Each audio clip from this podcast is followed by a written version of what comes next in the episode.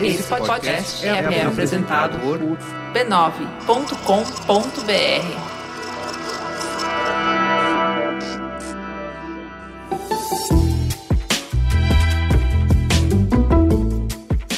Mamileiros e mamiletes, eu sou a Cris Bartes. Eu sou a Juva Lauer. Estamos de volta para uma polêmica com embasamento e tolerância, esse encontro delicioso que temos todas as semanas. Mas essa semana em específico foi curta e corrida. Entretanto, o Mamilos não falha e essa semana não poderíamos deixar de falar de saúde. Então, bora para polêmica. E sobre os apoiadores, queridos, nós estamos super felizes com a campanha do Catarse que está indo muito bem, obrigada. Já atingimos 70% da primeira meta e precisamos muito da sua ajuda para mandar esse programa no ar. Então vamos lá. Se você já é doador no Padrinho ou no Patreon, por favor, encerre a sua conta na plataforma e crie a sua conta no Catarse, por favorzinho. Ajuda as tias aqui a gerenciar melhor a entrega da newsletter e colocar tudo em um único lugar. Se você ainda não é apoiador, esse é o momento. Por R$ reais por mês, você vai receber a Mamilos News todas as sextas-feiras na sua caixa e apoiar um veículo independente, fortalecendo o jornalismo. Vamos nessa? catarse.me barra mamilos. Entra lá, galerinha. catarse.me barra mamilos. Fiquei pensando, que tal vocês darem de presente de Natal pro Mamilos bater a primeira etapa da meta? Seria delicioso. Vamos nessa? Também falando um pouquinho das nossas redes sociais, Instagram, Twitter e Facebook. Siga lá o Mamilos e saiba das nossas andanças. Conte para nós o que você achou dos programas, compartilhe com os amigos e ajude a construir as pautas indicando convidados. A gente faz o que pode, conversa com todo mundo e sempre posta coisas bacanas, inclusive os vídeos lindos e as fotos lindas que a Jéssica faz aqui no dia da gravação. Vocês vão adorar, tem uns pedacinhos de programa que vocês podem compartilhar para aquele amigo que fala: "Ah, não sei o que é podcast". Aí você manda para ele, marca um amigo lá nas redes sociais e ele vai descobrir o maravilhoso mundo do Mamilos. Vem com a gente! E por falar em andanças, no dia 27 de novembro, a Juva Lauer estará em Belo Horizonte num evento promovido pela Funsoft para falar sobre o futuro do trabalho. Será um dia inteiro sobre negócios, pessoas e tecnologia, uma conversa muito legal que a Juva Lauer vai participar. Acontece no Museu Inamá de Paula. Então é dia 27 de novembro, um dia inteiro sobre o futuro do trabalho, com participação de Juva Lauer, promoção da Funsoft. Corre, dá tempo, ainda tem ingresso para ir assistir esse evento. Gente, vocês não vão acreditar, mas nós escolhemos dentre milhares, centenas de opções, um nome para substituir o momento Faustão. Vocês têm toda a razão, a gente acolheu, não tem nada a ver com mamilos falar isso. E aí a gente queria um nome que as pessoas não tivessem vergonha de gritar na rua, né? Então nós pegamos todas as sugestões legais, escrevemos papeizinhos, jogamos para cima que nem no sorteio da Xuxa e escolhemos voltar ao tradicional. Então o nosso momento vira beijo para. Olha só, o quadro que nós já tivemos há muito tempo atrás, quem é ouvinte de muito tempo sabe. Então é o seguinte, você viu a Juva Larma na rua, no café, no verdurão, tá com vergonha de chegar perto dela, porque você vai ter que chegar, né, aquela coisa meio sorriso sem graça. Ao invés de fazer isso, você vai falar beijo para e aí ela vai, opa, ouvinte do Mamilos. E, inclusive eu queria pedir desculpa que uma pessoa encontrou comigo no Verdurão e falou momento Faustão e eu passei direto. E aí ela ficou com muita vergonha. Eu juro, Aline, tudo bem, tá? Depois a gente se abraçou e ficou tudo bem. Pode falar beijo para, e aí eu vou conseguir reconhecer também, porque tem mais a cara no Mamilos. E a gente já começa essa semana mandando um beijo para a Nicole Guimarães, que é a médica da minha mãe. Nicole, dona Marilene me falou que você é ouvinte do Mamilos, então estou aqui mandando um beijo para você e obrigada por cuidar tão bem da minha mãe. Ela falou que você é uma médica muito fofinha. E eu queria dar um beijo para o Júlio, que me encontrou no café aqui em Pinheiros. Ele teve coragem da primeira vez, ele só falou no Twitter: ai, eu não tive coragem de falar. Eu falei: meu, mas meu filho, a gente criou o quadro é pra isso. Então ele teve coragem dessa vez. E não só teve coragem, como ajudou na pauta desse programa, porque ele nos indicou um amigo dele para participar da mesa, que infelizmente dava plantão, não podia. mas ele foi super fofo e nos ajudou. Beijo! Legal, gente. Encontrou com Cris Bartz e Juva Lauer na rua, é só gritar: beijo, para! Cara. Teta, senta que lá vem polêmica. Vamos para teta então. Três em cada quatro brasileiros dependem do Sistema Único de Saúde. Apesar disso, em pesquisa recente realizada pelo IBOP, 61% dos brasileiros consideram a saúde como a área mais problemática do país, à frente de segurança e educação. Então parece que esse sistema não está dando conta das nossas necessidades, né? Essa semana, o programa Mais Médicos causou muita polêmica com a volta dos médicos cubanos. Mais uma vez, opiniões apaixonadas, muitas certezas e abordagens que não convergem em ponto nenhum. Para ampliar o nosso olhar, a gente vai dar muitos passos para trás e falar de saúde pública para conhecer melhor o SUS. Como é que ele foi fundado, sob quais princípios, com quais ambições. A gente vai falar um pouco do que a gente já conquistou nessa trajetória de 30 anos e, claro, vamos conversar sobre os gargalos, os desafios e falar das dores desse crescimento. Abre o coração, abre a cabeça e vamos junto. Na mesa, então, para falar sobre esse tema complexo, a gente tem a Denise. Denise, por favor, você presente para os nossos ouvintes. Quem é você na fila do pão? Aqui nesta Quem mesa. é você na fila do SUS? Aqui nessa mesa é Denise Ornelas, eu sou médica de família e comunidade, formada pela Universidade Federal Fluminense lá no Rio de Janeiro, mas que estou aqui em São Paulo já há 10 anos, militante em defesa do SUS, ativista em relação à maternidade, tenho dois filhotinhos, feminista, negra, casada com Gerson, infectologista, essa sou eu. Então vamos conversar com John Benevides. Ele é colombiano, médico, pesquisador da saúde dos trabalhadores e veio para o Brasil fazer doutorado sobre o SUS. Minha experiência com o SUS, primeiro, é uma experiência de intelectualidade. Fundamentalmente, um dos sistemas de saúde referência para a América Latina e para o mundo. Mas por quê? Na Constituição de vocês de 1988, a instalação de uma ordem constitucional garantindo o direito à saúde é um exemplo para toda a América Latina. A garantia do direito à saúde é fundamental. Por exemplo, na Colômbia, no meu país, a saúde dentro da Constituição não é um direito, é um serviço público regulamentado pelo Estado. Essa diferença gera que no nosso sistema de saúde lá na Colômbia, a capacidade de pago das pessoas gera acesso diferente aos serviços de saúde. É decir, as pessoas que têm dinheiro têm melhor acesso aos serviços de saúde. As pessoas que não têm dinheiro não têm acesso aos serviços de saúde. Mas não é como aqui que demora, que tem alguns problemas no acesso. É mesmo que você, se não tem dinheiro e não está coberto pelos seguros privados de saúde, você pode até morrer. Na minha experiência clínica, muitas vezes as pessoas não tinham dinheiro para os medicamentos e morriam nos hospitais como consequência de não ter dinheiro para o serviço de saúde. Assim, o SUS, como ideia, é um avanço na garantia dos direitos para os brasileiros. Esse momento fundamental de, de da redemocratização gerou uma bateria intelectual impressionante, não só para o Brasil, também para toda a América Latina. Os debates sobre a garantia da saúde, sobre a promoção da saúde, sobre como o modelo econômico, como o modelo cultural afetam a saúde das populações, foi impressionante no Brasil. Isso gerou mudanças substanciais dentro do olhar da saúde no continente inteiro.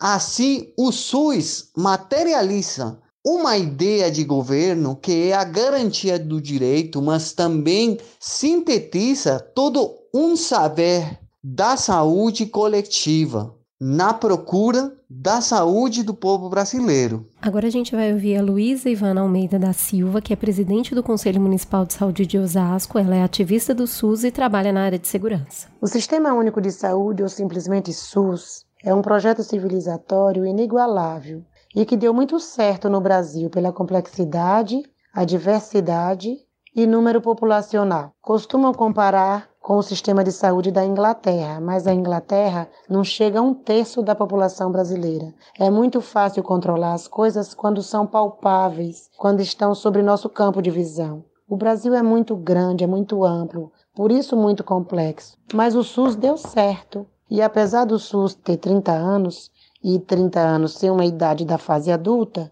podemos dizer que o SUS é muito jovem e ele ainda está em processo de construção. Ele ainda vai ser consolidado, né? Posso falar também, o SUS foi construído pelo povo e tem sido mantido até hoje pelo povo, e agora devemos reafirmá-lo. O SUS, na construção da Constituição Federal de 1988, o texto foi escrito de forma clara nos artigos do 196 ao 200, onde fala que saúde é um direito do povo e dever do Estado. O Sistema Único de Saúde não tem religião. O Sistema Único de Saúde, ele tem espaço para todos os povos. É a população de rua, é o LGBT, é a população carcerária, as prostitutas, todas essas pessoas, ela tem a saúde garantida pela Constituição. Eu queria trazer para a mesa um pouquinho desse debate sobre saúde como um direito. O que está assegurado na Constituição? E isso é a melhor maneira? O que está escrito? Como a gente organizou o SUS? É a melhor maneira de promover o acesso à saúde? Na Constituição, né, como o colega colocou, ter esse marco, né, de a saúde ser um direito de todos os cidadãos, de todas as pessoas, na verdade, que estão no país, porque qualquer imigrante, qualquer pessoa que está passando pelo Brasil, ele tem direito de ser atendido no sistema público de saúde, no SUS.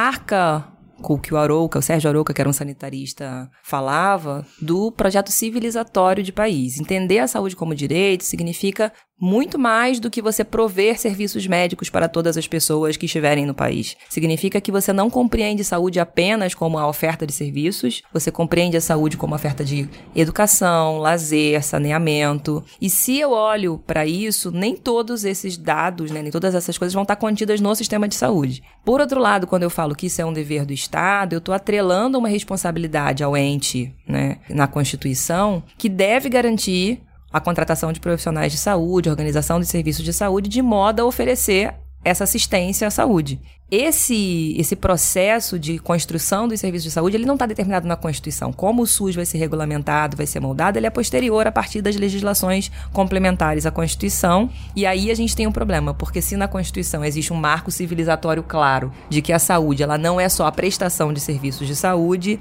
nas regulamentações posteriores ela se restringe a isso né? E aí você tem todo um aparato que já estava montado de, de serviços de saúde no país, que é restrito. E aí você precisa ampliar. E aí você tem esse paradoxo. Como eu amplio a prestação de serviços de saúde, se saúde não é só a prestação de serviços de saúde, e onde eu vou investir o que eu tenho de recurso destinado à saúde tanto na questão da prestação de serviços como na garantia desse direito que é constitucional. Eu queria que a gente falasse também um pouquinho sobre os outros modelos que existem. Então, por exemplo, você pode ter um modelo em que o Estado atua promovendo alguns atendimentos básicos e a iniciativa privada pode complementar, mas não oferecer exatamente os mesmos serviços que a entidade pública oferece. Você pode ter o um modelo que é o que a gente tem aqui, em que você tem o, o serviço público oferecendo e em duplicidade você tem o particular oferecendo os mesmos serviços e você pode ter o modelo americano que o governo não oferece nenhum tipo de cobertura para os cidadãos, pelo contrário, a gente estava até conversando que com o Obamacare é o, o cidadão que tem que garantir um plano de saúde para não onerar o Estado com os seus problemas de saúde. O que, que você acha dessa diferença de modelos? Tem vários tipos de modelo de sistema de saúde, tem modelos diferentes de financiamento do, do serviço de saúde, da prestação dos serviços de saúde. Quando a gente fala de modelo de serviço de saúde, a gente está falando de serviço não, de sistema de saúde, a gente está pensando em como o país se organiza para prover a prestação pública de serviços, mas também você tem que pensar no eixo do financiamento. Então são, são três coisas diferentes e é difícil mesmo de, de compreender. E aí a gente mistura um pouquinho, mas a gente pode tentar ser mais didático. Então, por exemplo, no Canadá foi esse modelo que você coloca que o sistema de saúde ele provê uma série de serviços e o sistema privado é livre à iniciativa privada, a prestação de outros serviços que não são oferecidos no público. Mas o financiamento tem tanto o imposto, é via imposto, via privada, né? A pessoa paga para o Estado o imposto, o Estado vai devolver isso em serviços para todos, quanto também tem os impostos indiretos de outras, né, das empresas, tudo que também vão auxiliar, vão compor parte desse financiamento. No caso americano, a gente tem um modelo de saúde, de serviço de saúde que tem algumas faixas da população que vão ser atendidas sim por um financiamento via os impostos de todos que são redistribuídos. Então a gente tem o Medicaid, tem o Medicare, que atendem a fa faixas específicas, não? Então os idosos, alguns estados têm programas específicos de atendimento de crianças, é, faixas mais vulneráveis de saúde, mas a maior parte dos cidadãos vão ter que ter a responsabilidade mesmo de contratar, principalmente depois do Obamacare, e a partir do seu financiamento eles não pagam um imposto para financiar a saúde, eles pagam diretamente ao prestador de serviço para que você tenha é, esse serviço prestado. E a gente tem modelos, por exemplo, como na Inglaterra, que também é considerada a saúde um bem universal, é, é um direito, é uma garantia de todos, mas num modelo de Estado que pensa o bem-estar social pós Segunda Guerra Mundial, que vai reorganizar os seus serviços de saúde de forma que os prestadores de serviço prestem esse serviço para o Estado. Então, o médico lá, ele pode ter uma clínica, os profissionais de saúde têm, administram uma clínica que vai receber o financiamento do Estado. Então, o cidadão paga para o governo imposto e esse imposto vai ser revertido no pagamento de entes privados, mas é o prestador privado que vai prestar. Então, é muito confuso mesmo isso. E aqui no Brasil a gente tem uma coisa muito mista, né? A gente quando a gente pensa assim, no terciário e no secundário, né? Os hospitais, os ambulatórios de grande porte, normalmente o financiamento desse da prestação de serviço é feita pelo dinheiro público, então eu pago o imposto, mas o governo paga para Santa Casa, repassa o dinheiro para a fundação, repassa o dinheiro para o hospital privado prestar esse serviço para a população. Então não é um serviço público, é um serviço que é privado, mas financiado com dinheiro público para prestar serviço para todos.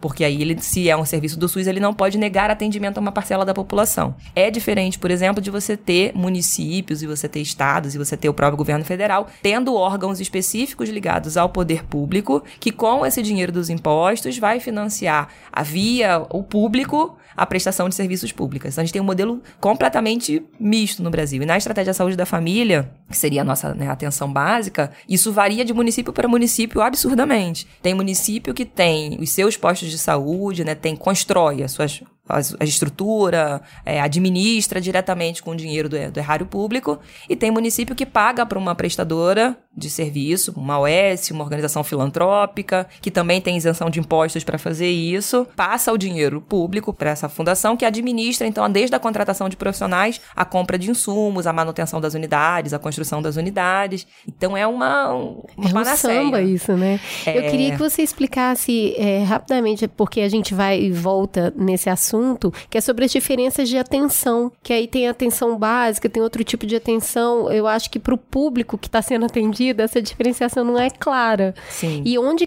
a gente hoje investe mais em qual tipo de atenção? Quais são elas e como a gente investe? Tá, a gente tem é, três ou quatro, dependendo dos autores, níveis de atenção num sistema de saúde. Então a gente tem a atenção básica, atenção primária à saúde, que tradicionalmente é esse o nome que se dá em outros países. No Brasil, houve uma opção por chamar de atenção básica, que seria primordial de um sistema de saúde bem organizado, porque essa atenção primária ela deveria estar perto das pessoas, ela deveria trabalhar conhecendo as pessoas no lugar onde elas vivem, tendo o que a gente chama de atributos essenciais e atributos derivados. Atributos essenciais, então, essa possibilidade de acompanhamento contínuo, que a gente chama de longitudinalidade do cuidado, essa questão de ser o primeiro contato com o sistema de saúde, ou seja, prover o acesso, estar tá perto das pessoas e quando elas precisam por qualquer problema de saúde, elas terem essa possibilidade de, de acessar o sistema. A abrangência, que no Brasil a gente também costuma usar como sinônimo integralidade, mas a possibilidade de olhar esse ser humano como um todo. Então, você não restringe tipos de, de problemas de saúde que podem ser procurados, né? Então, a atenção primária ela tem essa característica. E como atributos derivados, a gente teria a abordagem familiar, né, a, o olhar as pessoas dentro né, do contexto familiar a abordagem comunitária dentro de onde elas vivem, né? Essa capacidade de perceber que a comunidade ela influencia tanto epidemiologicamente os tipos de doença, mas também como rede de apoio e construção de vínculos e soluções que podem ajudar a melhorar a saúde das pessoas. E a gente tem a competência cultural, que é essa percepção por parte dos profissionais da importância de entender o, não só o ambiente, né, o, a família, o contexto comunitário, mas quais são os valores que aquelas pessoas têm, a religiosidade, seus sistemas de crenças, expectativas em relação à vida, né, e tudo mais. Então, é Super esse- amplo, né? É um olhar Sim. muito humano. isso, a ideia da atenção primária é realmente estar perto das pessoas, não só quando elas estão doentes, mas também É mais sobre saúde do estarem- que sobre doença, né? Perfeitamente, por isso a atenção primária à saúde. Mas isso não exclui a necessidade de você ter um componente clínico forte, de que quando as pessoas realmente têm um problema de saúde, elas vão ter resolutividade naquele ponto do sistema. Então não adianta eu ter bom- um bom um serviço que vai ter grupos de apoio, que vai ter conversa, que vai ter a parte psicológica, se eu não tiver também o apoio clínico. Então, quando eu tenho uma dor, eu quero ser atendido num lugar que vai resolver a minha dor. Quando eu tenho uma doença, eu quero ser atendida num lugar que aquela doença ela seja investigada, que ela seja entendida e, se for necessário, aí eu vou passar para um outro nível de atenção, A gente seria pode atenção falar secundária. que essa atenção primária ela é preventiva? Ela tem como papel Porque a gente fala tanto que não trabalha com prevenção no Brasil, né? Mas o que você tá falando aí parece preventivo. Sim, a ideia da prevenção né, e da promoção de saúde é realmente estar inserida o tempo inteiro na vida das pessoas. Então, quando eu tô cuidando de uma grávida no pré-natal, eu tô fazendo prevenção e promoção à saúde, se eu estou orientando essa grávida de forma adequada a melhorar questões que estão relacionadas a hábitos, a estilo de vida, por exemplo, na vida dela. Quando eu tô cuidando de uma criança nos primeiros dois anos de vida, eu não tô só detectando precocemente doenças, mas eu também tô cuidando, né, de que essa criança tenha uma boa alimentação, que ela tenha acesso a brincar, acesso a ter relações sociáveis que vão dar por ela um desenvolvimento psico, um As neuromotor vacinas melhor entram aí também, né? também entra como prevenção de doenças, né? A prevenção primária que a gente fala. Então, eu tô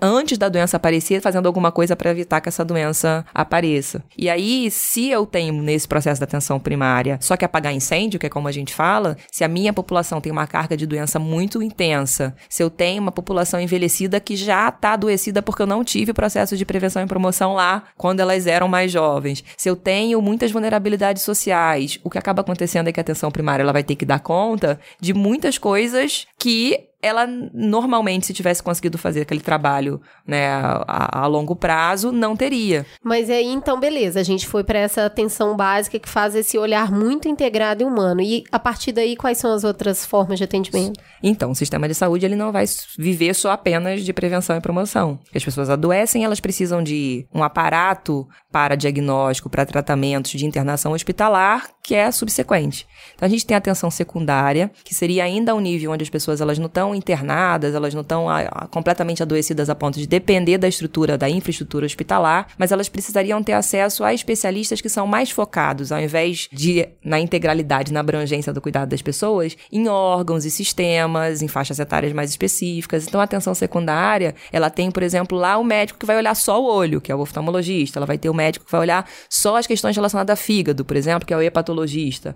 E aí, na atenção secundária, eu vou ter esse contato mais estreito com a atenção primária se a gente conseguir diálogo entre essas duas partes. Então, eu encaminho o meu paciente para atenção secundária, mas eu sei que ele continua sendo meu paciente na atenção primária. E aí vem o quarto atributo da atenção primária, que é a coordenação do cuidado. Essa coordenação do cuidado feita pela atenção primária, ela depende substancialmente de ter uma boa relação com a secundária e com a terciária. Mas a secundária, e que hoje é um gargalo que todo mundo coloca no SUS, né? A espera por especialista. Eu quero ir no ortopedista, eu preciso do oftalmo, eu preciso de. E aí eu não tenho essa. Aí eu- é mais uma vez, eu tô com o sistema de, de saúde sobrecarregando o que poderia ser feito na atenção primária. Porque a atenção primária ela tem como característica poder resolver até 80% dos problemas de saúde que as pessoas procuram e eu só vou encaminhar, teoricamente, de 20% ou menos. Mas para eu ser resolutivo nisso, eu preciso que os outros 20% não estejam comigo. Esses 20% realmente precisariam estar na atenção especializada, como a gente chama. E nem sempre a gente consegue isso, principalmente porque municípios de pequeno porte não conseguem ter dinheiro nem para contratar os médicos de família, né, os médicos de família e comunidade, que seriam os, os principais especialistas da atenção primária, que dirá de contratar, como a gente está falando aqui, né, o oftalmo, mastologista, né, e tudo mais. E aí eu tenho já esse problema, então, de mais uma sobrecarga na atenção primária. E um terceiro problema é a questão da atenção terciária. A atenção terciária é a atenção basicamente que seria feita no hospital, em grandes centros hospitalares, que ofereceriam as cirurgias de maior porte, porque na atenção primária a gente também pode fazer pequenas cirurgias. As pessoas não sabem disso, mas, por exemplo, uma lavagem de ouvido, que é um procedimento simples, não precisa ser feito por um otorrino na atenção secundária. Eu posso fazer uma lavagem de ouvido na atenção primária. Eu posso fazer uma retirada de uma lesão dermatológica, encaminhar para uma biópsia, sem ser dermatologista, sendo um médico médico de família e comunidade, por exemplo, mas aí eu preciso que a, o exame complementar para fazer a biópsia ele realmente esteja disponível, tenha que ter material na minha unidade básica de saúde para fazer. E aí eu posso distribuir melhor as funções. Já cirurgias, uma apendicectomia, por exemplo, tô com o apêndice é, inflamado e está causando uma infecção no meu corpo, eu preciso tirar esse apêndice, eu preciso ter uma atenção hospitalar, que eu tenho uma porta de entrada, pode ser a unidade básica, então meu paciente na comunidade está com uma dor na barriga, eu vou lá na unidade básica, eu atendo esse paciente e vejo que ele está com uma apendicectomia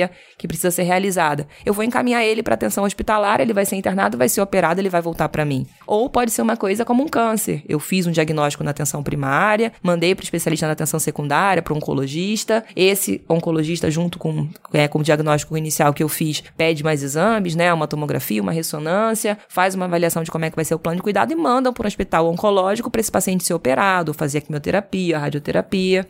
Posteriormente, esse paciente vai ter alta, ele vai voltar para casa dele. Ele vai ter necessidade, provavelmente, de cuidados domiciliares. Quem faz a visita domiciliar é o oncologista do hospital que operou? Não, vai ser eu, médico de família, que tô lá na atenção primária. Então, o diálogo entre as partes do sistema é fundamental para que a gente entenda que não adianta só investir na atenção primária ou só investir na atenção secundária e na terciária. A gente precisa de ter essas pontes bem feitas e o investimento hoje prioritário em saúde deveria ser realmente ter um sistema de saúde forte na atenção primária, mas não tirando o dinheiro da secundária e terciária necessariamente, ampliando o investimento na atenção básica. Mas hoje como que ele é distribuído? Então, a distribuição vai variar. Nível nacional, o SUS ele tem as três esferas, né? Governo federal, governo estadual, governo municipal. Cada esfera tem que ter uma parcela de contribuição nessa conta da saúde. A rigor, se imagina que o governo federal tem mais dinheiro, então até para ter uma distribuição melhor para todos os municípios, municípios têm mais pobres, tem municípios mais ricos, e o governo federal ele ficaria responsável pela maior parte do financiamento do nível secundário e do nível terciário, digamos assim. O estado também entraria, né, com um pouco de financiamento para o terciário e para o secundário, e os municípios ficariam responsáveis pela atenção básica. Mas hoje no Brasil Brasil,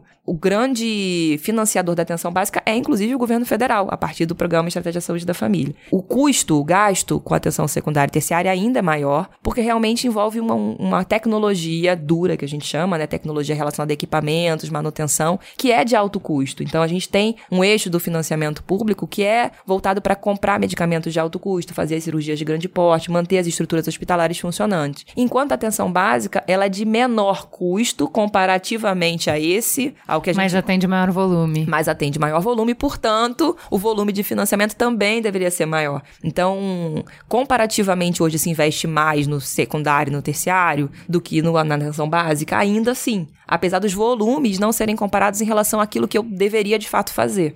Vamos, antes de entrar, a gente vai conversar, aprofundar mais em quais são os nossos gargalos. Eu só queria, antes, né, falar um pouquinho sobre as conquistas que a gente já fez com o SUS nesses últimos anos. É, até porque é, uma pesquisa recente realizada pelo IBOP constatou que 61% dos brasileiros consideram a saúde como a área mais problemática do país, à frente, por exemplo, de segurança e educação. Então, como a gente vem de um período eleitoral, é normal que no período eleitoral você vá apontar os problemas para que você possa ser o salvador que traz todas as soluções. Quando a gente está falando de SUS, todos nós que usamos, a gente tem muito claro quais são os problemas. Todo mundo tem alguma história no atendimento que precisou, que não conseguiu, que não teve acesso e tal. Então acho importante pra gente não jogar o bebê fora com a água suja, a gente escutar um pouquinho de quem trabalha no SUS, das conquistas que a gente já fez. Tem muito para fazer e a gente vai abordar mais esses desafios, mas acho importante a gente falar um pouquinho do que a gente já conseguiu conquistar. E para isso eu vou chamar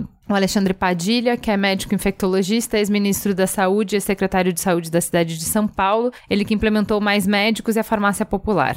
Em 2018, o SUS completa exatamente 30 anos a partir da nossa Constituição. São 30 anos é, de um grande esforço e muita luta ainda para construirmos um sistema público universal e com qualidade. Anos de avanços, anos de dificuldades de avançarmos em alguns setores, anos de profunda inclusão da população brasileira. Um exemplo muito claro é que antes da, da, existência do Sistema Único de Saúde, quem não tinha carteira assinada no Brasil, quem não contribuía para a Previdência, só poderia ser atendido caso fosse classificado como indigente nos hospitais filantrópicos. O SUS incluiu milhões de brasileiros de lá para cá. O SUS criou programas importantes que são reconhecidos mundialmente, como por exemplo toda a nossa estratégia de saúde da família no Brasil, que foi fortemente ampliada e reforçada com o programa Mais Médicos, né, garantindo a presença de profissionais nas áreas mais vulneráveis.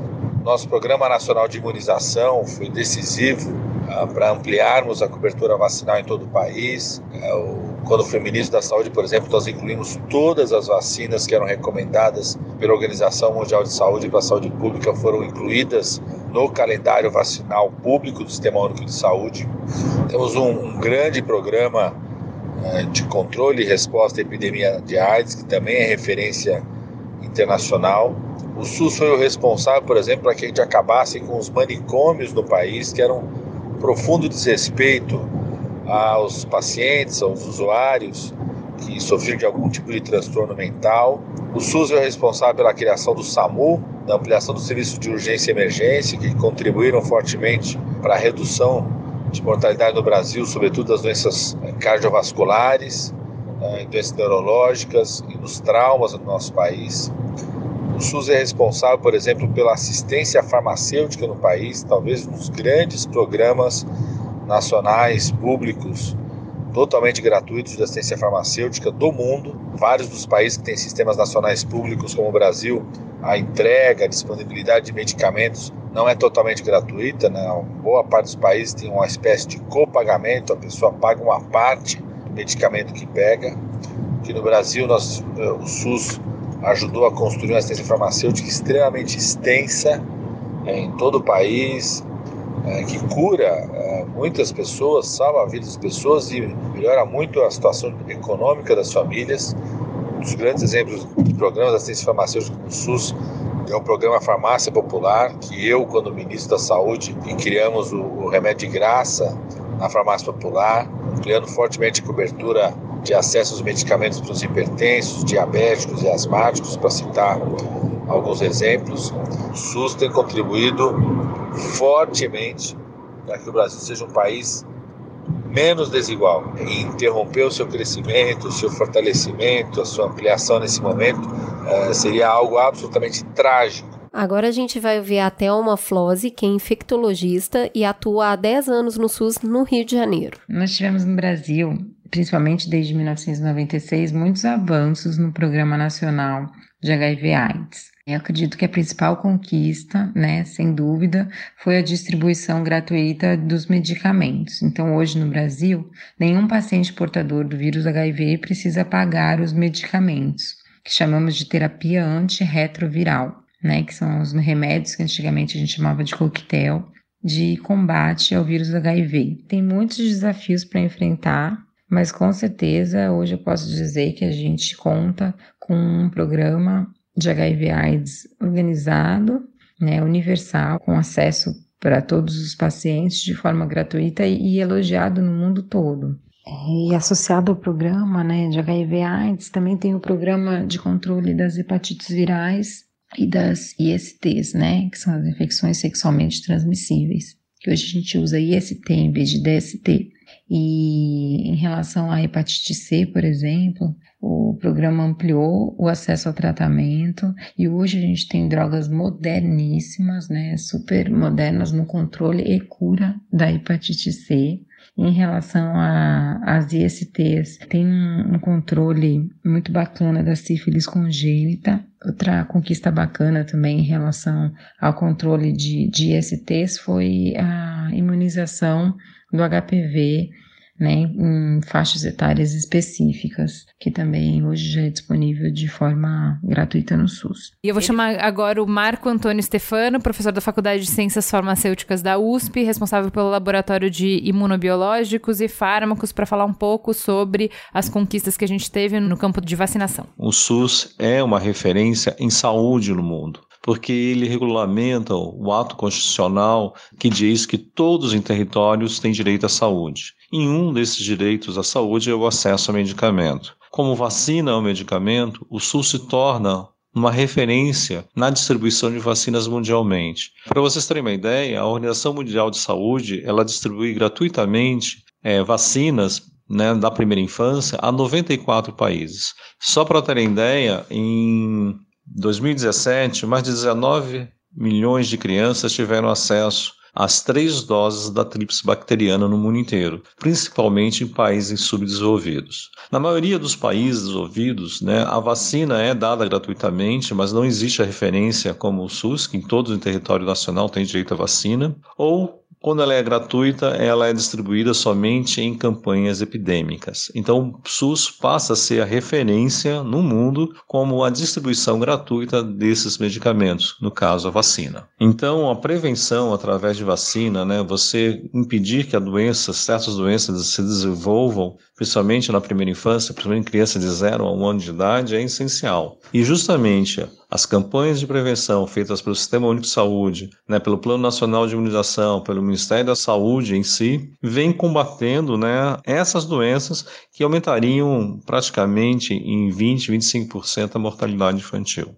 Não existe em qualquer região do planeta né, um sistema de fornecimento de vacina gratuita como é feita no Brasil.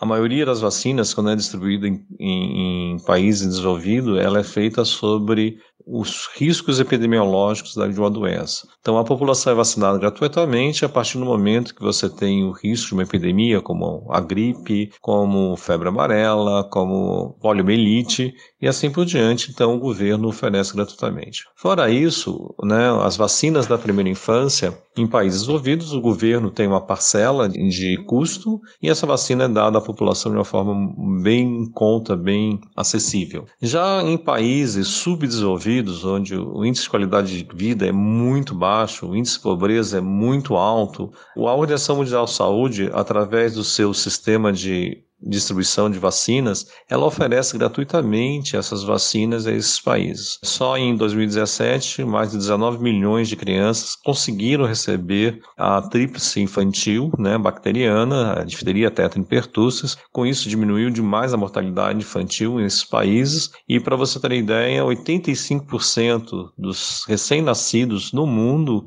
né, nesses países em subdesenvolvidos receberam a vacinação contra a tríplice bacteriana. Então, o Sistema Único de Saúde, como um sistema de prevenção de doenças, é um dos mais avançados do mundo. Então a gente escutou três pessoas que trazem o SUS como uma referência não só na América Latina, mas no mundo. Você tem críticas a essas defesas? Veja, acho que crítica não, porque nesse aspecto eles trazem dados bem de políticas públicas bem consolidadas, que com clareza foram grandes conquistas do Sistema Único de Saúde. No campo da vacinação, a gente tem um Programa Nacional de Imunizações, que é o maior programa de imunizações globalmente, né, nível planetário. Porém, a gente tem visto nos últimos anos um ataque sucessivo a esse próprio Programa Nacional de Imunizações. E aí, falar de vacinação não é só dispor de vacina, é você também informar e convencer convencer a população de que aquilo é bom para ela e de como essa vacina vai chegar para todos e não só para aqueles que acessam de fato o sistema público de saúde. Os planos privados no Brasil, quase na sua totalidade, não oferecem a cobertura da vacinação privada, mas a gente tem um nicho privado de venda de vacinas, de clínicas privadas de vacina, muito grande, principalmente nas grandes capitais. A gente também não pode deixar de falar disso. Então, obviamente que o sistema é, público de saúde tem essa grande conquista de oferecer as vacinas gratuitamente, mas a forma de fazer a cobertura vacinal se ampliar, ela chega num, num gargalo também crítico, que é não só a questão do diálogo com todas as, as camadas da população, como também você investir em programas como os agentes comunitários de saúde, como a estratégia de saúde da família, que conseguem monitorar onde as pessoas estão, se elas realmente estão aderindo ao Programa Nacional de Imunizações. Não adianta eu só oferecer a vacina. E a gente passou nos últimos anos, e acho que com o congelamento dos, do teto de gastos na saúde, a gente vai piorar esses indicadores, com problemas de desabastecimento de algumas vacinas pontuais, mas que realmente aconteceram. E hoje eu acho que a gente tem uma crise de comunicação em relação às vacinas. Algumas vacinas foram inseridas no calendário vacinal sem uma explicação muito clara para a população, né? A gente tende no Brasil ainda a ter uma cultura de que vacinação sempre é boa, então ela é imposta de certa forma nos nossos discursos. A gente não dialoga com efeitos colaterais, a gente não dialoga com vacinas que não são tão consagradas assim, e aí a gente supervaloriza também isso. Então, a crise de comunicação em relação à vacina, a crise de desabastecimento, ela também manchou um pouquinho dessa história e a gente precisa recuperar e melhorar isso. Acho que isso é um ponto crítico. A gente tem um programa inteiro só sobre vacinação recente por conta justamente dessas Super questões. bacana. Acho que as pessoas precisam se informar e entender isso. Outro ponto que foi colocado, a Política Nacional de HIV AIDS, combate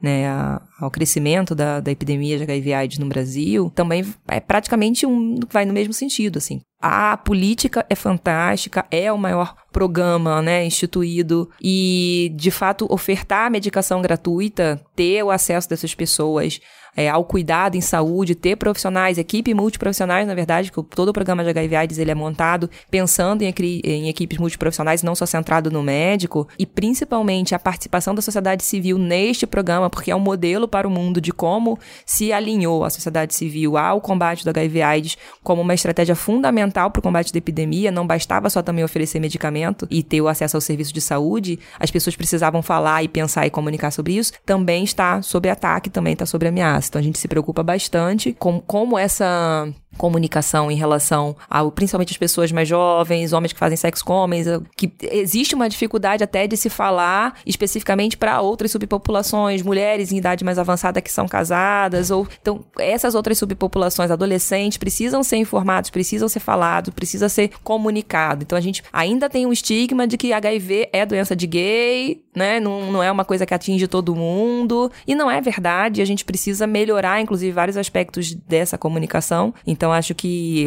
é um programa consagrado e que a gente tem que lutar para que ele continue existindo em toda a sua potência, né? A gente também tem um programa só sobre AIDS, justamente Ótimo. por conta do, dos números terem subido de novo. Isso. E aí eles falaram de, de mais algumas outras conquistas, falaram da questão da luta antimanicomial, do sistema de saúde nesse aspecto da reforma psiquiátrica. Eu acho que isso é também uma outra conquista que está bem aí no campo dos direitos humanos, né? Não só no campo do direito à saúde. Eu acho que se a gente for pensar todos esses elementos que a gente falou até agora, eles configuram mais do que só o direito à saúde, mas é o direito a ser um ser humano feliz, com todas as suas possibilidades de vida mantidas e preservadas, e no campo da saúde mental também. Então a gente precisa realmente olhar para o que foi feito na, na reforma psiquiátrica, as conquistas que a gente teve em relação a tirar as pessoas dos manicômios, né, transformar essas instituições públicas que eram depositários de pessoas loucas e inseri-los realmente de fato na vida da sociedade, né? Trabalhar não só com os CAPs, com os centros de atenção psicossociais, mas com as possibilidades de residências terapêuticas, né? Repúblicas terapêuticas, dar cidadania para essas pessoas, investir realmente nessa reinserção de forma qualificada, olhar melhor para essa política nacional antidrogas, né? Que ainda é um, é um ponto de gargalo na atenção de políticas psicossociais no Brasil. E claro que a gente também precisa até falar sobre a necessidade de leitos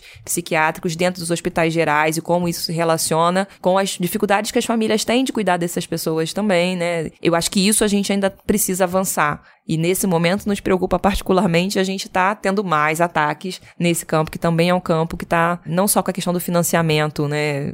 diminuída, bloqueada, mas também no avanço do pensamento nesse campo. Porque quando você trabalha só que isso é ideológico, que isso é de esquerda, que isso não tem nenhuma conotação, tem que ser técnico e científico acima de qualquer coisa, você também está desumanizando nós, como profissionais de saúde, como pensadores, daquilo que é essa relação com as pessoas, com as as famílias, com a religião, com a espiritualidade, com os sistemas de crença. Né? Então, acho que a gente precisa falar mais sobre isso, ampliar diálogo e não fechar diálogo e só tecnificar ou cientificar essas questões. Então, ótimo. Vamos entrar agora nas críticas. A gente já levantou a bola, eu acho que é importante a gente colocar que a gente sabe que, como a Cris estava falando, por 30 anos é pouco tempo para o tamanho das nossas necessidades, para o tamanho das nossas carências, para o tamanho desse país, para a diversidade desse país, para as múltiplas necessidades que a gente tem. Mas agora vamos fazer algumas críticas. E para trazer crítica, eu queria voltar com Alexandre Padilha, porque ele também tem alguns questionamentos e a partir disso a gente vai pontuando. Mas infelizmente, ao longo desses 30 anos, ainda não conseguimos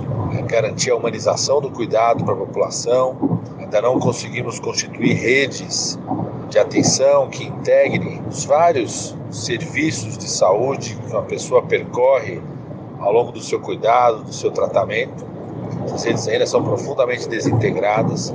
Temos muitos desafios porque o Brasil é uma estrutura federativa trina, com três níveis de governo, que tem níveis diferentes de autonomia, mas todos eles com autonomia na sua gestão e tempos de governo diferentes. Né? Quando um prefeito eleito já é quase o final do mandato do presidente da República e do governo do Estado, de uma federação que é extremamente assimétrica. Nós temos pequenos municípios sem capacidade institucional quase nenhuma, temos grandes municípios com redes imensas, os três níveis de complexidade, rede hospitalar, rede ambulatorial e atenção básica. Seja, nós temos um grande desafio que é a cooperação federativa, a regionalização dessas redes, a construção de fundos regionais de financiamento no Sistema Único de Saúde. Temos um grande desafio porque no Brasil a formação profissional do médico ao técnico de enfermagem, ao agente comunitário de saúde, nunca foi eh, liderada pelas necessidades do Sistema Único de Saúde. O primeiro grande enfrentamento em relação a isso é exatamente com o programa Mais Médicos, quando busca passar para o Ministério da Saúde é, para o espaço da comissão tripartite, para o conjunto do SUS, a responsabilidade de as diretrizes da formação profissional de saúde no país, estabelecer quais são as necessidades de ampliação de vagas de graduação de medicina, necessidade de ampliação de vagas para especialistas na área médica. Então, o, o tema da formação profissional, da fixação do profissional, da gestão do trabalho, da necessidade de termos carreiras nacionais interfederativas que a pessoa possa circular é, entre os três entes da federação, o profissional possa circular num hospital municipal, depois no hospital estadual, para a unidade básica de saúde município, depois participar de um programa federal, sem isso comprometer sua carreira de forma absolutamente integrada. É, então temos grandes desafios no campo aí da formação profissional, gestão do trabalho, fixação de profissionais e temos grandes desafios em relação ao tema do financiamento. Nós fazemos tudo isso ainda hoje com cerca de mil reais por habitante ano, o que é muito pouco comparável com o que é aplicado na saúde pública dos países que têm sistemas nacionais públicos que nos inspiraram, como o Canadá, como Cuba, como os sistemas nacionais públicos europeus, em especial o Sistema Nacional Público Inglês. Então vamos lá, agora que a gente abriu para críticas, vamos começar a estruturar o nosso raciocínio aí. Eu, eu, me parece que uma das primeiras coisas que a gente tem para conversar é sobre as dificuldades que existem justamente pelo modelo que a gente escolheu de é, iniciativa privada fazer a suplementação e a complementação da saúde pública, né? Quais são as suas críticas a isso? Então, com certeza esse é um desafio de estar num país onde a gente, além de ter uma transição epidemiológica que me permite ter três tipos de doenças importantes, né, dentro do mesmo país para ser cuidadas. Então a gente tem tanto ainda as doenças infecciosas, parasitárias e todo, toda essa carga relacionada à saúde reprodutiva, sexual, de problemas que são considerados problemas de países que têm uma população muito jovem, uma população que também está muito em contato com é, vulnerabilidades sociais específicas da pobreza, né? Além disso, a gente tem as violências e causas externas como altamente custosas para o sistema de saúde. Então, o número de jovens acidentados de moto, por exemplo, fraturados e que vão estar tá incapacitados para o trabalho é enorme. Isso tem um custo muito alto. Então, a, as ca outras causas todas de violência, né? O tempo inteiro, qualquer um de nós pode estar tá aí com um acidente por arma de fogo por, e vai ser atendido prioritariamente nas urgências e emergências públicas e vai ficar um bom tempo aí precisando de cuidados e tudo mais. Associada à carga de doenças crônicas do envelhecimento da população. Hipertensão, diabetes, obesidade, tabagismo, etc, etc. Então a gente tem um mar de doenças e mar de problemas para cuidar. Olhando para isso, você tem um sistema público que tem que dar garantia por Constituição a acesso a todo mundo, e ao mesmo tempo você tem entes privados que querem ter lucro oferecendo serviço privado para o público e para as pessoas individualmente. Então hoje no Brasil a gente no sistema público de saúde tem prestação de serviços direta, mas a gente também compra muito serviço do privado, principalmente no interior, nas santas casas de misericórdia, fundações, organizações sociais, o público compra esses serviços. E alguns desses serviços privados são inclusive desonerados de pagar impostos, justamente porque em algumas situações a gente tem as especificidades de legislação que dizem que esses serviços são parceiros do Estado, portanto, eles estão desonerados de imposto porque eles não teriam fins lucrativos, digamos assim, né? São filantrópicas. Isso desde grandes hospitais hospitais, os mais famosos de São Paulo, até organizações sociais pequenas do interior, a gente tem esse problema. Te dou um dado. Segundo Sim. a Receita Federal, a renúncia fiscal advinda de desonerações tributárias federais usufruídas pelas entidades filantrópicas, prevista, isso é um dado antigo, para 2007, é nada menos do que 1,6 bilhões. Sim. Faria uma diferencinha pra gente, né? Faz diferença e faz diferença se você pensar que não é só para as empresas e prestadoras, mas também para os indivíduos. Então eu tenho, além de um sistema de saúde suplementado pela atenção privada, que eu posso comprar diretamente esse serviço pela atenção privada, eu na hora que vou prestar o meu imposto de renda, declaro que eu gastei com aquela atenção privada para mim e vou receber isso de volta na restituição do meu imposto de renda. Então, Então vamos lá, mais um dado. Em 2007, essa renúncia equivaleu a 4,1 bilhões, ou seja, 10% do gasto federal em saúde. Então a gente teria 10% a mais de orçamento se a gente não tivesse essa renúncia fiscal. E obviamente que isso não está dentro dos princípios constitucionais de equidade, né? O que, que é equidade? É tratar como diferentes as pessoas diferentes. Quem é mais pobre, quem tem mais doença, precisa mais. Quem tem menos doença, quem está mais saudável, quem tem precisa de um outro tipo de acesso ao serviço, vai demandar menos em alguma medida. Então a conta não fecha, porque quem tem mais dinheiro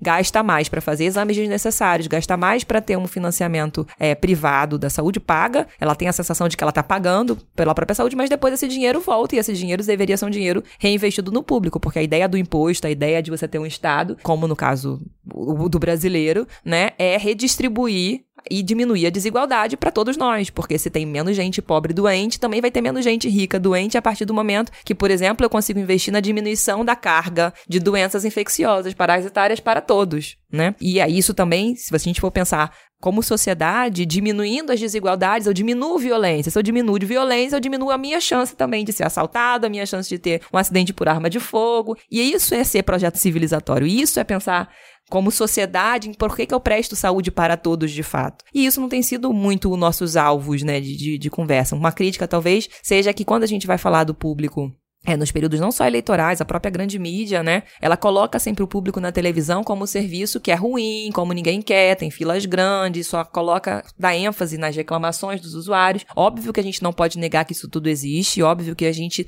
precisa disso também para melhorar o sistema público de saúde. Mas se quem de fato usa o público são só as pessoas pobres, o poder de mudança dessas pessoas e de pressionar depois os governos eleitos por mudanças e melhorias efetivas não vai ser dado né? Então é a mesma coisa da educação. Nesse aspecto, não só no, na questão do financiamento e das denúncias fiscais é importante a gente colocar, mas todo o processo de desgaste que o sistema público de saúde vem tendo por uma competição que é desigual. Então hoje a gente tem em cidades grandes como São Paulo, o próprio sistema privado investindo nas clínicas populares.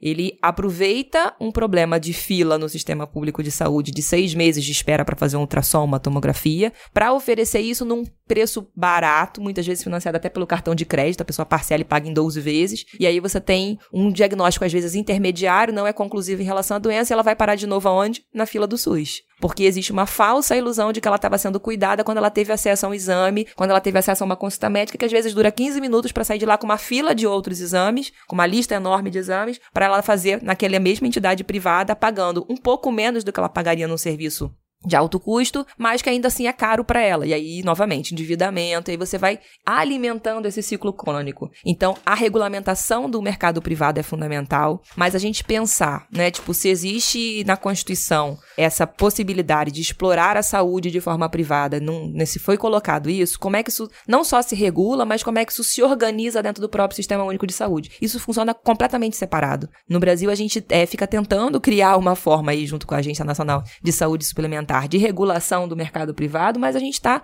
fingindo que está fazendo isso de fato, porque não, não se regula. A gente tem os dados das operadoras que são passados pela ANS. Então, por exemplo, a epidemia de cesáreas nos planos de saúde é vista como um problema de saúde pública porque afeta diretamente a mortalidade materna infantil, porque afeta a qualidade de vida das pessoas. Aí eu vou lá, faço um programa que os próprios hospitais privados vão tentar melhorar, implantar protocolos melhores, bem-sucedidos. Mas aí eu continuo olhando para os hospitais públicos e vendo que a gente não tem lá uma epidemia de cesáreas, porque realmente as mulheres vão passar por processos dentro desses hospitais um pouco mais qualificados do ponto de vista do diagnóstico, de, da necessidade realmente de se fazer uma cesárea ou não, não é desejo só que, que é levado em conta, eu não chego lá e falo quero fazer e sou submetida a isso, depende realmente de uma avaliação profissional, mas eu percebo que esse próprio profissional que está no, no serviço público, ele precisa de alguma forma gerar no sistema uma sensação de que se eu vou, não vou ter acesso a essa cesárea eletiva no público, eu posso ter esse acesso, esse direito pelo privado. E muitas vezes isso dá, inclusive, com a dupla porta dentro de hospitais, universidades e de ensino. Tá, então me Né? explica primeiro o que que é dupla porta de entrada.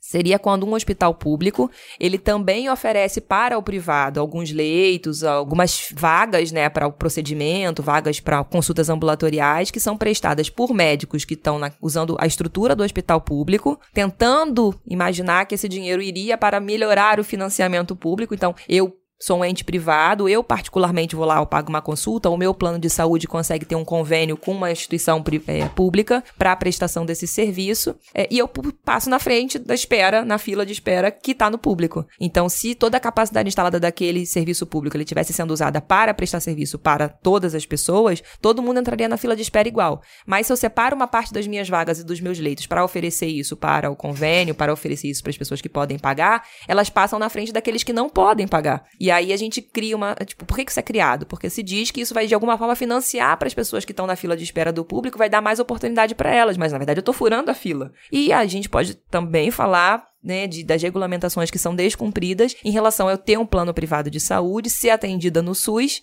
porque muitas vezes o meu plano de saúde ele não vai cobrir transplante, ele não vai cobrir um monte de coisa que é muito mais cara, que é de alta complexidade, que é oferecida no sistema público de saúde, mas não é coberta pelo meu plano privado, ou se era para ser coberta e o plano deveria repassar esse valor para o público, não é repassado. Então a gente também tem todo, então é, é uma conjunção de questões né, o Padilha ele colocou a questão da municipalização como realmente um, um problema e eu concordo com ele. Acho que a municipalização ela onera demais os municípios, principalmente os municípios de pequeno e médio porte, em relação à folha de pagamento dos profissionais, que é enorme, e todo o processo de investimento que precisa ser realmente feito para você garantir uma atenção primária à saúde, uma atenção básica de qualidade, por exemplo. Esses repasses serem passados para o governo federal, né, junto, não só com mais médicos, já antes, com a estratégia de saúde da família e a, as fontes de incentivo de pisos para a atenção, para a implantação da atenção básica nos municípios, ela já vinha sendo executada. É fundamental, sem dúvida nenhuma, essa entrada do governo federal, mas uma coisa que a gente discute pouco é a responsabilidade dos estados,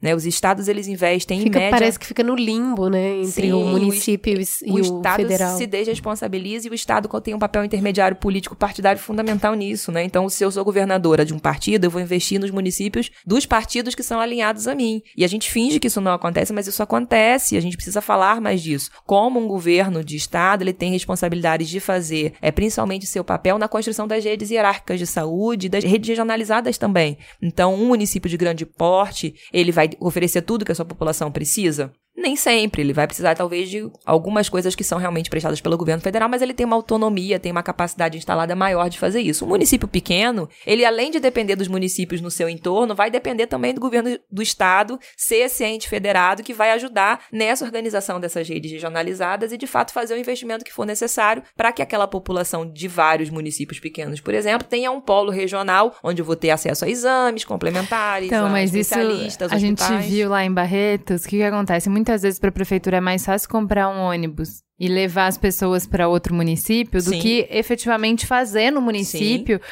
a atenção que ela precisava para dar conta daquela população. Então, todos os centros de referência, eles são muito sobrecarregados justamente por essa demanda, né? Sim. Além de serem sobrecarregados, né, isso é feito de forma às vezes desorganizada. A gente avançou nos últimos anos em alguns estados com sistemas regulatórios que distribuem as vagas e o ideal seria que inclusive essas vagas ficassem, né, sendo monitoradas pela população na internet, de forma que você visse a fila de espera. Assim como a gente tem uma fila nacional de transplantes, que todo mundo sabe qual é o seu lugar na Redome, né? A gente também deveria ter filas de espera para todas as questões. Então, precisa uma cirurgia ortopédica, que é um grande problema no Brasil. Cirurgias ortopédicas, cirurgia, neurocirurgia, né? São as cirurgias que precisa. A gente tinha que. Quem tá na fila? Quanto tempo tá esperando? Qual é a doença que tem? Qual é o processo? Isso, transparência, né? Ter transparência, né? Isso não tá alinhado aos processos políticos também, porque se por um lado tem o interesse dos planos de saúde, tem os interesses das operadoras de saúde, por outro lado também os interesses políticos partidários de se manter no poder, se manter nos governos. Então,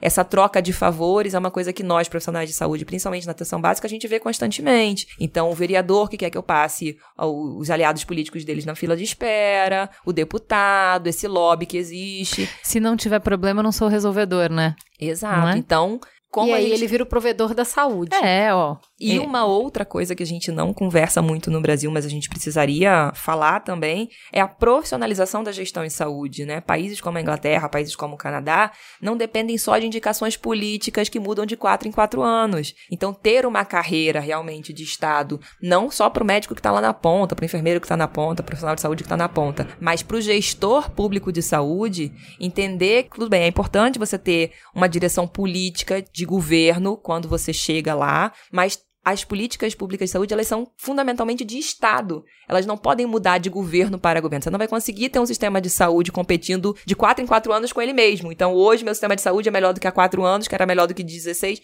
Para esse efeito progressivo e não, eu não destruir políticas públicas que foram montadas no governo anterior, mas somar e melhorá-las, eu preciso ter pessoas que tenham um olhar de continuidade para essas políticas também. Então, ter uma gestão profissionalizada e não só uma gestão partidarizada, política, né? Não adianta só falar que é técnica, como a gente tem ouvido muito falar os novos eleitos. Agora, todo, todo mundo vai fazer indicação técnica, ninguém é político. Isso também não é verdade, isso também não é real. Mas a gente ter políticas que sejam transversais dentro dos governos depende substancialmente dessa continuidade. Né? E aí, dentro desses elementos que a gente está colocando desse atendimento, de prestar mais atendimento, de não ter atendimento em todas as regiões, a gente entra na questão dos mais médicos, né? Que é trazer médicos de fora para fazer um atendimento no Brasil, já que a gente não tem um corpo médico suficiente para atender o país inteiro. Queria entender até que ponto é verdade. A gente não tem realmente profissionais em número suficiente E interessados pra ir pra essas regiões que são mais que carentes, aí vem o né? segundo ponto. Se a gente tem o número suficiente e se a gente tem ou não. E se essas pessoas estão interessadas em atender nessa dimensão que é o Brasil, em locais diversos, distantes dos grandes centros. Como que você enxerga essa dinâmica hoje?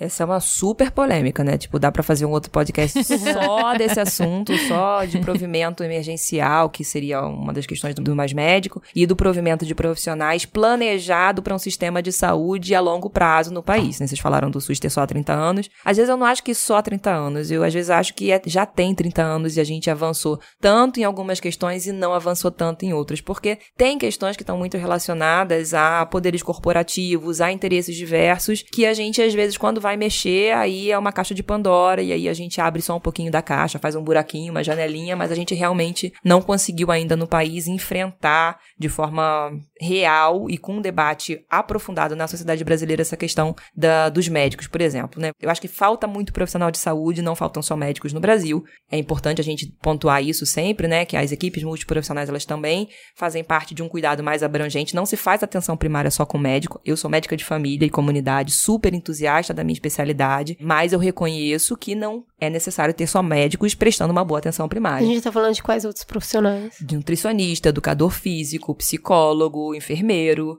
A gente está falando de toda uma gama gigante de profissionais, são mais de 14 profissões reconhecidas como nucleares da saúde, né? E que todas são importantes, para mim, são igualmente importantes dentro do provimento eh, de saúde para a população. O médico hoje acaba tendo um papel mais central, assim como os enfermeiros, por conta da gente não só pela questão da tripla carga de doença, mas por conta da gente ter um acúmulo, um passivo histórico mesmo, de filas de espera e de atendimento clínico que precisam de ser resolvidas. E aí a gente realmente, né, emergencialmente precisa focar melhor nisso, estruturar um pouco mais o sistema, mas para mim é contínuo. De qualquer forma, o enfrentamento das- da situação específica. Ah, qual é a proporção médico-habitante ideal para um sistema de saúde? Nem a Organização Mundial de Saúde consegue dar uma resposta definitiva para esse problema, porque os médicos, eles são de especialidades diferentes. Então, se você tem um sistema de saúde que forma mais especialistas focados na doença ou em órgãos do que especialistas na integralidade, na abrangência do cuidado, como os médicos de família e comunidade, você tem uma distorção, percebe?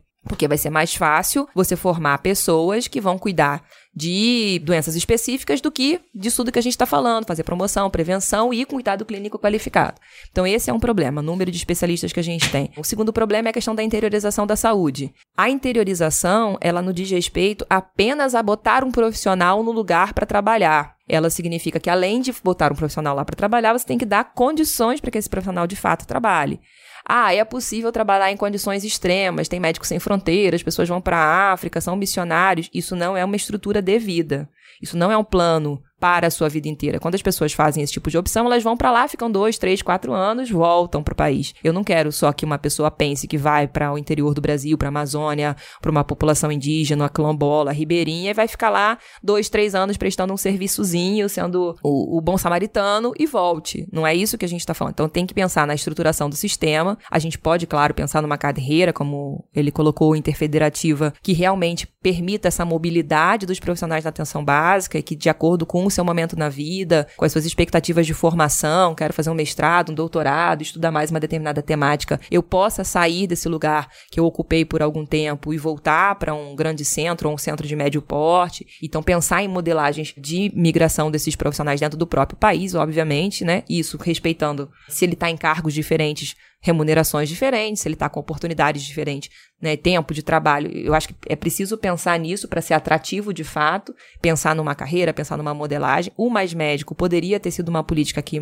se configurasse nesse processo, né, ser uma porta de entrada para esses profissionais que, em alguma medida, querem ir para o interior, mas que com o tempo que passam lá, às vezes se desgastam muito, porque ficam longe das suas famílias, porque ficam longe de toda uma estrutura de aprendizado, de ensino, de formação, você precisa agregar também valores a esse profissional estar tá lá. Olha a educação à distância aí. A educação à distância é uma, é, é uma, uma possibilidade. A gente na medicina hoje tem até o telesaúde, né? Então eu poder, como tô lá num, num, num rincão qualquer do país, eu tenho uma dúvida, eu posso pegar um telefone, ligar para um outro profissional e ele tirar essa dúvida, me esclarecer, a gente trocar ideia, discutir um caso, tirar uma foto de uma lesão e mandar, tirar foto de um exame. Estar isolado é muito ruim para todos os profissionais de saúde, não são só para os médicos. Então tem que ter realmente esse investimento na telesaúde, na telemedicina e ter essa possibilidade de mobilidade. O Mais Médico, ele é, mostrou pra gente que realmente existia é, uma possibilidade de inserir esses profissionais. Por quê? Eu tinha a Frente Nacional de Prefeitos em 2013 dizendo: eu preciso de 15 mil médicos no Brasil,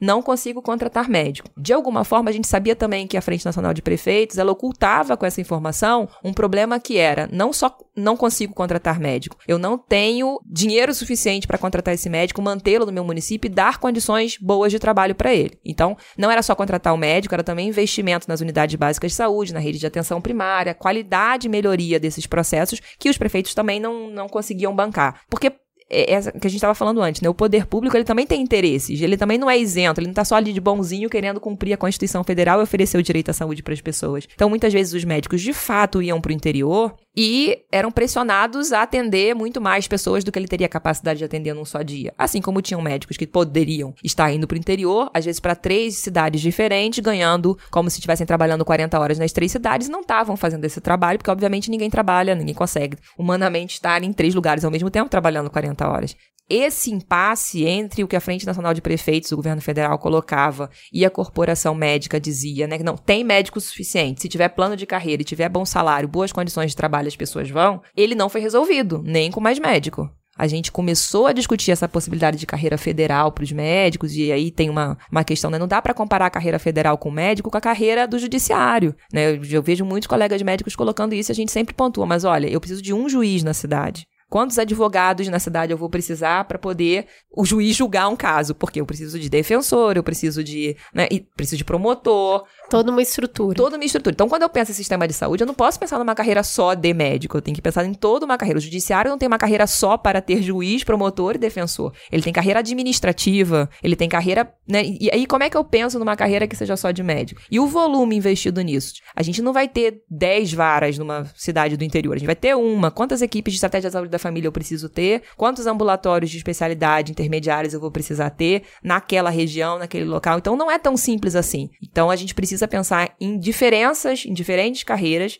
mas aí entra um aspecto que é, na minha opinião, é, acabou também ficando. Ele foi pensado no, no programa, mas ele não foi levado a cabo, que é a questão da formação. Então, como médica de família, a gente tem hoje uma conta, se a gente for pensar, né, em 3 mil pessoas por médico que a gente precisasse ter no país, seja no público ou no privado, pensando né, que o privado também tem investido na atenção primária à saúde hoje, precisaria de médicos também para esse sistema, já que ele existe, eu não posso negar que ele existe, e ele vai disputar a formação desses médicos. E agora cada vez mais, né? Porque o privado está despertando para isso, então os grandes players estão investindo nisso. Sem dúvida, porque se veio, se, se você tem um vácuo de prestação de serviço, você vai tentar vender para quem pode pagar. E se o governo está dizendo que vai financiar porque o direito à saúde é para todos e ele paga no hospital, ele paga para Santa Casa, ele paga para o UES, por que ele não vai pagar para um ente privado também prestar atenção básica? Então, isso era uma questão muito de tempo, na minha opinião, de acontecer no país. A gente talvez tenha sido ingênuo em alguma medida de achar que não, que o privado não teria interesse na atenção básica. Isso não, não aconteceu em nenhum lugar do mundo, né? Não é, não é assim que, que funciona, né? Você não abre mão de, de ganhos. Mas voltando um pouco para a questão da formação.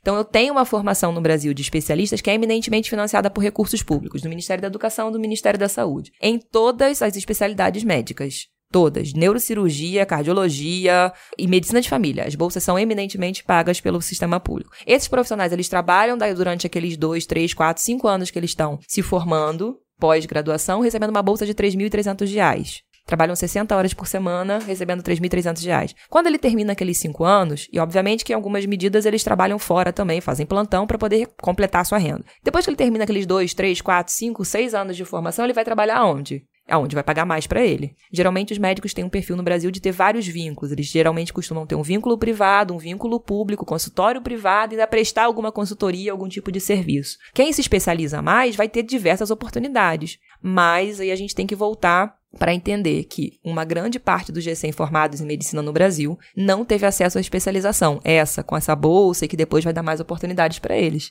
Muita gente sai da faculdade, precisa pagar as contas, precisa pagar o FIES, precisa dar conta daquilo ali, que é a vida real. Pagar o boleto. Pagar o boleto. E esse cara, se ele trabalhar muito na UPA, né, na, no pronto-socorro, no pronto-atendimento, porque não é exigido nenhuma formação específica, né, na, em urgência e emergência no Brasil para você trabalhar. Se ele for pegar uma equipe de saúde da família, ainda dar plantão à noite, fazer vários, ter vários vínculos, ele vai conseguir tirar um bom dinheiro. Mas ao longo do tempo, a capacidade dele de dar conta disso também vai diminuindo. E aí a gente gera, por exemplo, aqui em São Paulo, a gente tem toda uma geração de médicos que não fez especialidade, que foi trabalhar nas AMAs, que não é nem atendimento de urgência e emergência de alta complexidade, nem o atendimento na atenção primária tradicional, então fica numa coisa intermediária. É uma toda uma geração de médicos que não tem especialidade e que se as amas, por exemplo, fecharem, não tem onde trabalhar. Vão trabalhar como o quê? Porque eles não dão conta de atender alta complexidade, também não têm a expertise de atendimento da atenção primária. Provavelmente eles vão para as unidades básicas. E aí vão trabalhar nas unidades básicas como estavam trabalhando antes, pontualmente, não olhando a pessoa como um todo, não fazendo horizontalidade, porque não são especialistas também em medicina de família e comunidade. Então a gente tem vários gaps de formação na atenção primária que precisam ser compostos. E uma das coisas do mais médico né, do, da Constituição, da Constituição, né, do, do projeto de lei, depois aprovado como medida provisória e depois discutido na Câmara e no Senado, era essa questão da formação. Então, temos que formar especialistas em medicina de família e comunidade, temos que organizar a forma de, de, formar esses especialistas, e todo médico que sai da graduação vai ter que fazer alguma especialidade. Ele não pode ficar sem fazer, tem que ter vaga para todo mundo. Para ir, ao longo do tempo, diminuindo esse número, esse contingente enorme de médicos que ficou sem especialidade no Brasil e que hoje deseja ganhar um salário muito alto, quer dar mais plantão, quer trabalhar, mas ao mesmo tempo não tem qualidade para entregar. Então a gente tem um paradoxo na formação. Tem médico suficiente? Não sei te dizer. Médico suficiente para quê? Médicos suficientes e competentes para atenção primária? Não, não temos médicos suficientes. Somos 5.600 médicos de família e comunidade no Brasil hoje, para uma demanda estimada, se a gente for pensar 200 milhões de brasileiros, 3 mil pessoas, de pelo menos 70 mil médicos de família. Faltam 70 mil médicos de família se a gente for fazer uma conta de padaria. Por outro lado, a gente dos 440 mil médicos no Brasil, quantos não têm especialidade? Mais de 200 mil esses médicos precisam, de alguma forma, também entrar nesse sistema de formação. Eles precisam ser Deixa eu ver se eu entendi o raciocínio. Nós temos o programa Mais Médicos que trouxe, frente a essa a necessidade que foi vista de um gap de 15 mil médicos, a ideia era ter esse projeto durante um tempo até a gente formar melhor os nossos profissionais de saúde. Isso. Era um paliativo, a gente acabou trazendo isso aí e não cuidando aqui para resolver essa formação, né? Então o paliativo acabou virando o vamos nessa, mas agora a gente tem uma perda real de um número significativo de médicos cubanos que estão voltando, que vão sair do programa. Como que você enxerga que a gente vai a reorganizar tem, isso? A gente tem condição de reorganizar isso agora nesse momento? Quanto você acha que vai custar essa reorganização com a perda desse contingente? Tá, então vamos por pontos. Você colocou uma coisa que era: os prefeitos apontavam que faltavam 15 mil médicos para as equipes de saúde da família que já estavam implantadas naquele momento no país. Isso significava que a gente não estava pensando na projeção de preciso de quantas mil equipes daqui a 5, 10, 20 anos. Que já se passaram 5 anos. Exatamente, mas a gente precisava ter essa projeção. Quantos eu vou precisar? Então, além de uma carga de médicos de que a gente chamou de provimento emergencial. Para atender essas demandas dos prefeitos naquele momento, a gente precisaria ter esse plano de formação. Vou falar primeiro então do provimento emergencial que você falou. Cinco anos, era pensado que tinha um contrato com Cuba que poderia ser prorrogado por mais três anos, mas assim como Cuba desistiu neste momento das condições que foram oferecidas pelo novo presidente, podia ter acontecido N coisas que tirassem esses médicos em algum momento. Então eu tinha que pensar num plano B para esse provimento, mesmo que ele fosse emergencial. Essa negociação do provimento emergencial, ela envolvia os médicos cubanos não estarem revalidados e autorizados a continuarem no Brasil, porque não era o interesse também do governo cubano de que esses médicos migrassem para cá, porque senão seria ter feito um outro contrato, faria um contrato de migração, eles ficar, viriam para ficar, viriam para se estabelecer enquanto profissionais de saúde brasileiros, não era esse o interesse, então não era essa também, acredito, a expectativa em nenhum momento do, dos brasileiros. Então tinha que ter uma substituição. Uma das questões relacionadas à substituição não foi só pensar na formação dos médicos que já estão atuando no Brasil, mas de formar mais médicos. E por isso que o programa chama Mais Médicos. Olha só, não é mesmo? É. O nome. E aí você teve a abertura de pelo menos um número aproximado de 40 novas faculdades de medicina. Em um momento inicial, se planejou a abertura dessas 40 faculdades de medicinas no interior do país, justamente nos locais mais próximos aonde você tinha áreas de grande densidade de provimento emergencial. Por quê? A gente sabe, pelas experiências internacionais, que onde eu tenho uma faculdade de medicina, eu tenho mais chance do médico se fixar. Tem médicos que gostam, por estilo pessoal, de trabalhar no interior, acham que isso é mais bacana para eles. Tem médicos que não, mas também tem médicos que veem isso como uma oportunidade. Então, se eu tenho uma faculdade de medicina, é muito provável que naquela cidade se desenvolva em volta da estrutura da faculdade de medicina toda uma infraestrutura hospitalar, de cuidados em saúde, de indústria farmacêutica e de tudo mais, que vai levar desenvolvimento para aquela cidade, para aquele polo regional. Então, a minha chance de ficar naquele lugar, de ter uma boa escola para o meu filho, de levar a minha família, de constituir vínculos permanentes de amizade naquela região, ela se amplia, porque tem mais médicos, tem mais profissionais de saúde, eu vou estar, é, em parte, perto dos meus pares. E isso para as pessoas é muito significativo, muito relevante. Então, uma estratégia de levar a faculdade de medicina para o interior, ela se associava também a essa possibilidade de fixar ao longo do tempo os médicos que fossem ali. Uma coisa que foi pensada e não foi implementada, privilegiar nessas universidades do interior a destinação de vagas para pessoas daquela própria região. Então, se eu sou daquela região, não tenho que ir para São Paulo fazer uma faculdade de medicina e volto, ter a expectativa de volta para minha região, que acaba não acontecendo na maior parte das vezes, porque é onde eu estudo, é onde eu quero ficar, é com quem eu criei vínculos. Imagina, você passa seis anos estudando com as mesmas pessoas. Grande parte dos médicos e médicas casa com colegas de faculdade, com pessoas que conheceram ali. Então, se tem esse espírito aventureiro de ir pro interior, depois que você foi pra cidade grande, é muito mais difícil se você não tem planos palpáveis de crescimento e desenvolvimento profissionais. Agora, a gente tem grande parte dos colegas que foram para esses núcleos de universidades do interior para justamente constituir um projeto de vida lá. Eu quero ser professor daquela universidade, eu quero criar uma cadeira, eu quero formar novos médicos.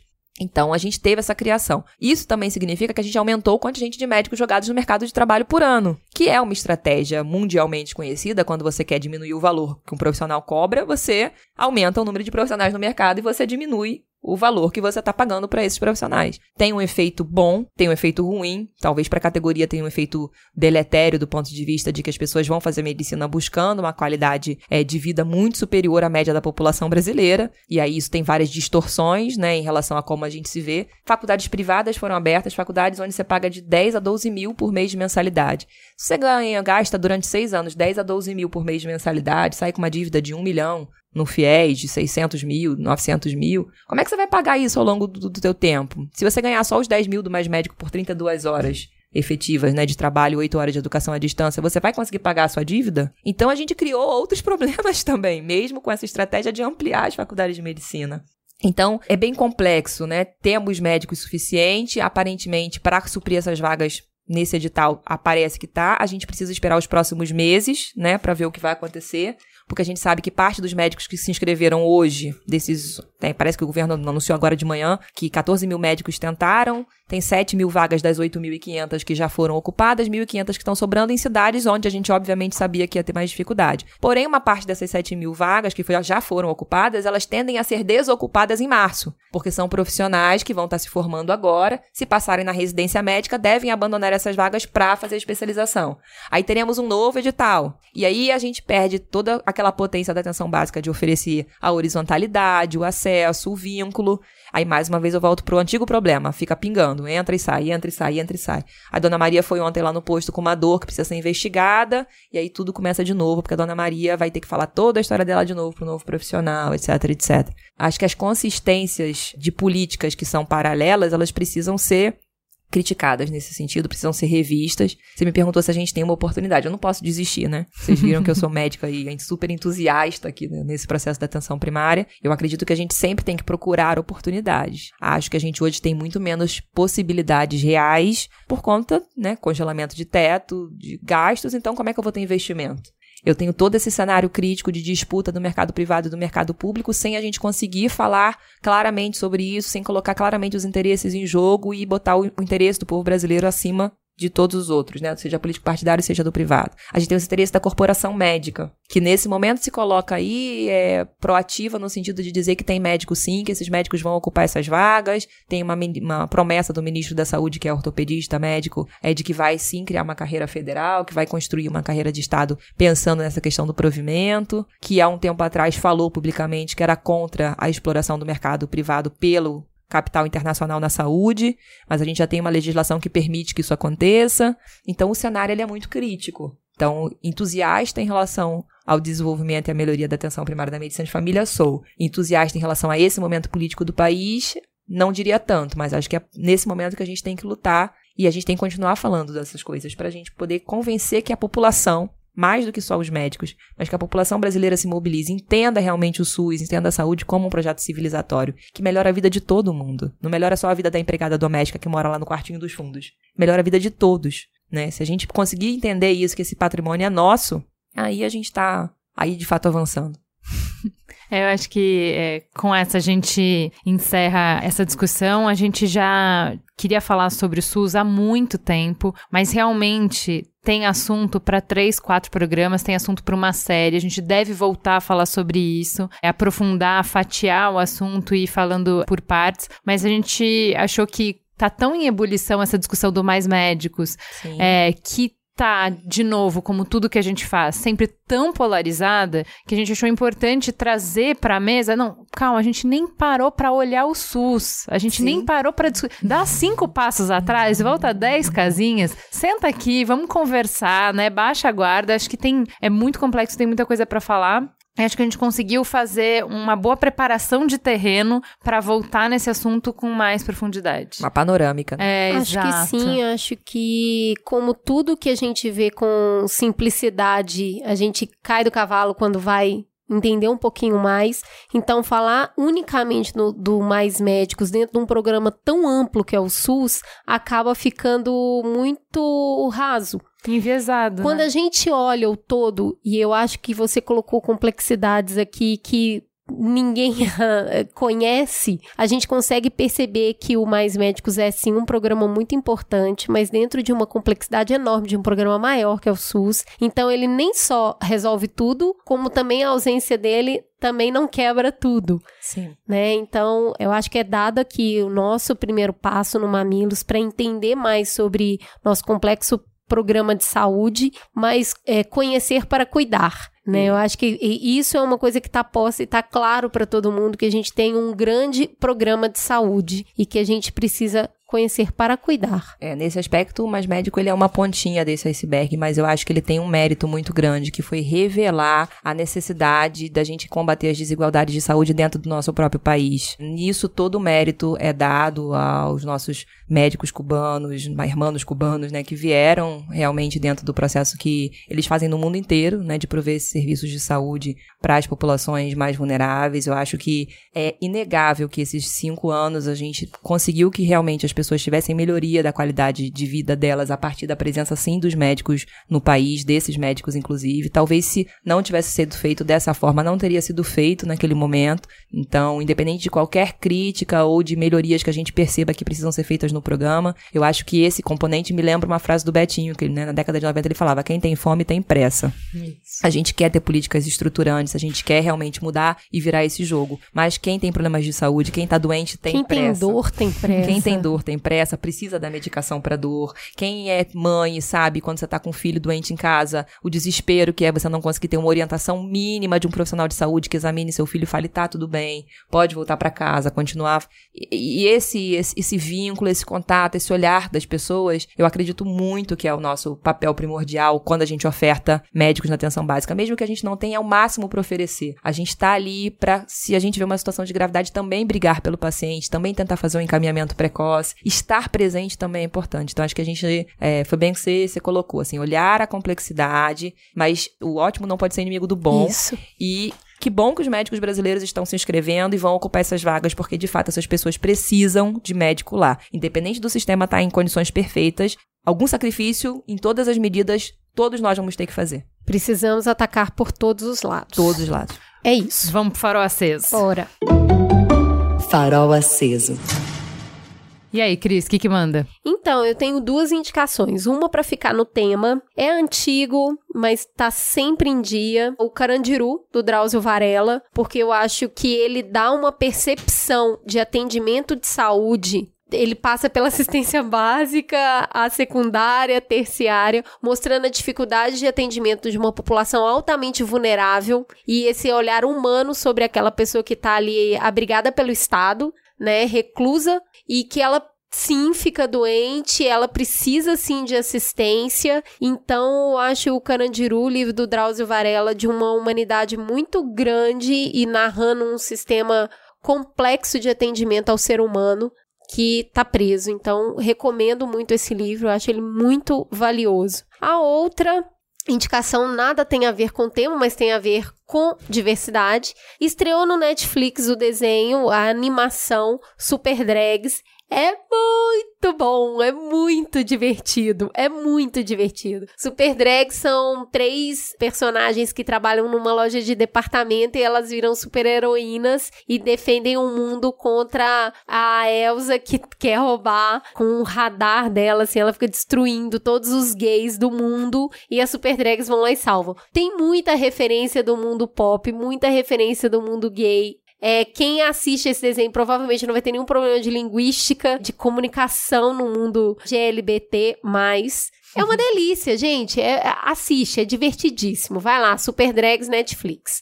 E você, Ju, o que, que você tem pra indicar? Também tenho duas coisas. Uma é um filme que é bem recente, chama Ponto Cego. É muito, muito bom, é muito irônico. Tem alguns momentos engraçados, divertidos, em que eles tiram sarro da galera hipster. Então são os últimos três dias de um homem no semiaberto. Ele pode trabalhar, só que no final do dia, à noite, ele tem que dormir lá no abrigo, seguir as regras e tal, para ele poder é, se livrar. E aí vai mostrar uma série de conflitos tanto que ele passa com ele mesmo, com a polícia, com o melhor amigo, traz bastante questões raciais, assim, de violência policial e tal, mas relações interpessoais também. Um filme bem tenso, muito tenso, muito incômodo, muito incômodo, assim. Sabe esse negócio que você fala, de, é, ele mostra a conversa, sabe? Quando o pai tem que conversar com o filho negro sobre como reagir se a polícia abordar e com quantos anos e tal. O jeito que eles falam disso é muito visceral, assim. É. Eles conseguem mostrar isso de, de, um jeito muito foda. E, assim, uma outra coisa que é, é mostrar o pânico do jovem negro quando vê uma polícia né? Cara, ele, ele te leva para, sabe aquela primeira pessoa do filme que te leva para aquele lugar, você fica no olho dele, você fica, você sente a angústia dele, o pesadelo dele, o trauma dele, a mágoa dele, a dor, assim. Eu achei muito forte. A muito Daisy, a forte. a Desirê num programa de funk falando que só com 10 anos que ela descobriu que ela não precisava correr da polícia, porque essa era a norma. Pareceu polícia corre. Aí um dia, tipo, por que, que eu tô correndo? É, então. Não vale não. É, esse filme ele vai falar sobre isso. Cara, eu, eu achei ele muito potente, assim. Mas acho que o Olga deveria dar o olhar dele, o veredicto dele, porque, né, acho que tem coisas que só quem é para saber, né, se, se tá certo na mão e tal. Mas o cara, os, os dois protagonistas são os dois roteiristas. Então é muito legal, porque é bem.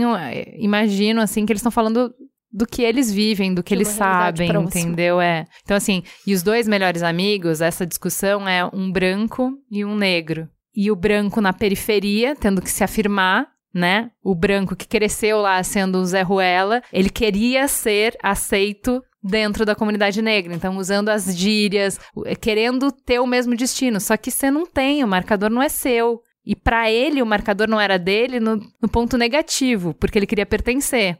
Só o amigo teria como ver quais são os privilégios que ele tem, que não adianta, ele não tem como abrir mão dos privilégios que ele tem só por ser branco, entendeu? Então, assim, é um. É um eu achei bem sensível, assim, ele não é nada é, estereotipado, sabe? Então é isso. Denise. É... Não, eu tenho mais uma. Ah, desculpa. É o livro Cama de Gato, do Kurt Vonnegut. Então, assim, se você tá cheio de amargor na sua vida e não aguenta a gente falando desse ponto de vista humanista, né, de que de toda a possibilidade do ser humano com baiá, vamos dar as mãos e fazer o melhor e tal, vai ler o Cama de Gato, que o cara é um debochado de marca maior e ele tá aqui é para falar que a gente é uma merda mesmo e que não faz nada certo. O alter ego do Mamilos. É, ele fala muito assim, é, é sobre é uma distopia, o mundo vai acabar e é bom que acabe mesmo porque a gente só faz merda. e aí vai tarde. e ele fala da ele cria uma religião, o boconismo, que é divertidíssima, muito engraçada. Vou dar um, um trechinho, ele fala assim: Eu queria que todas as coisas parecessem fazer sentido. Sim, para que a gente fosse feliz, em vez de deprimido. Então eu inventei mentiras, tudo muito preciso, e fiz desse triste mundo um paraíso.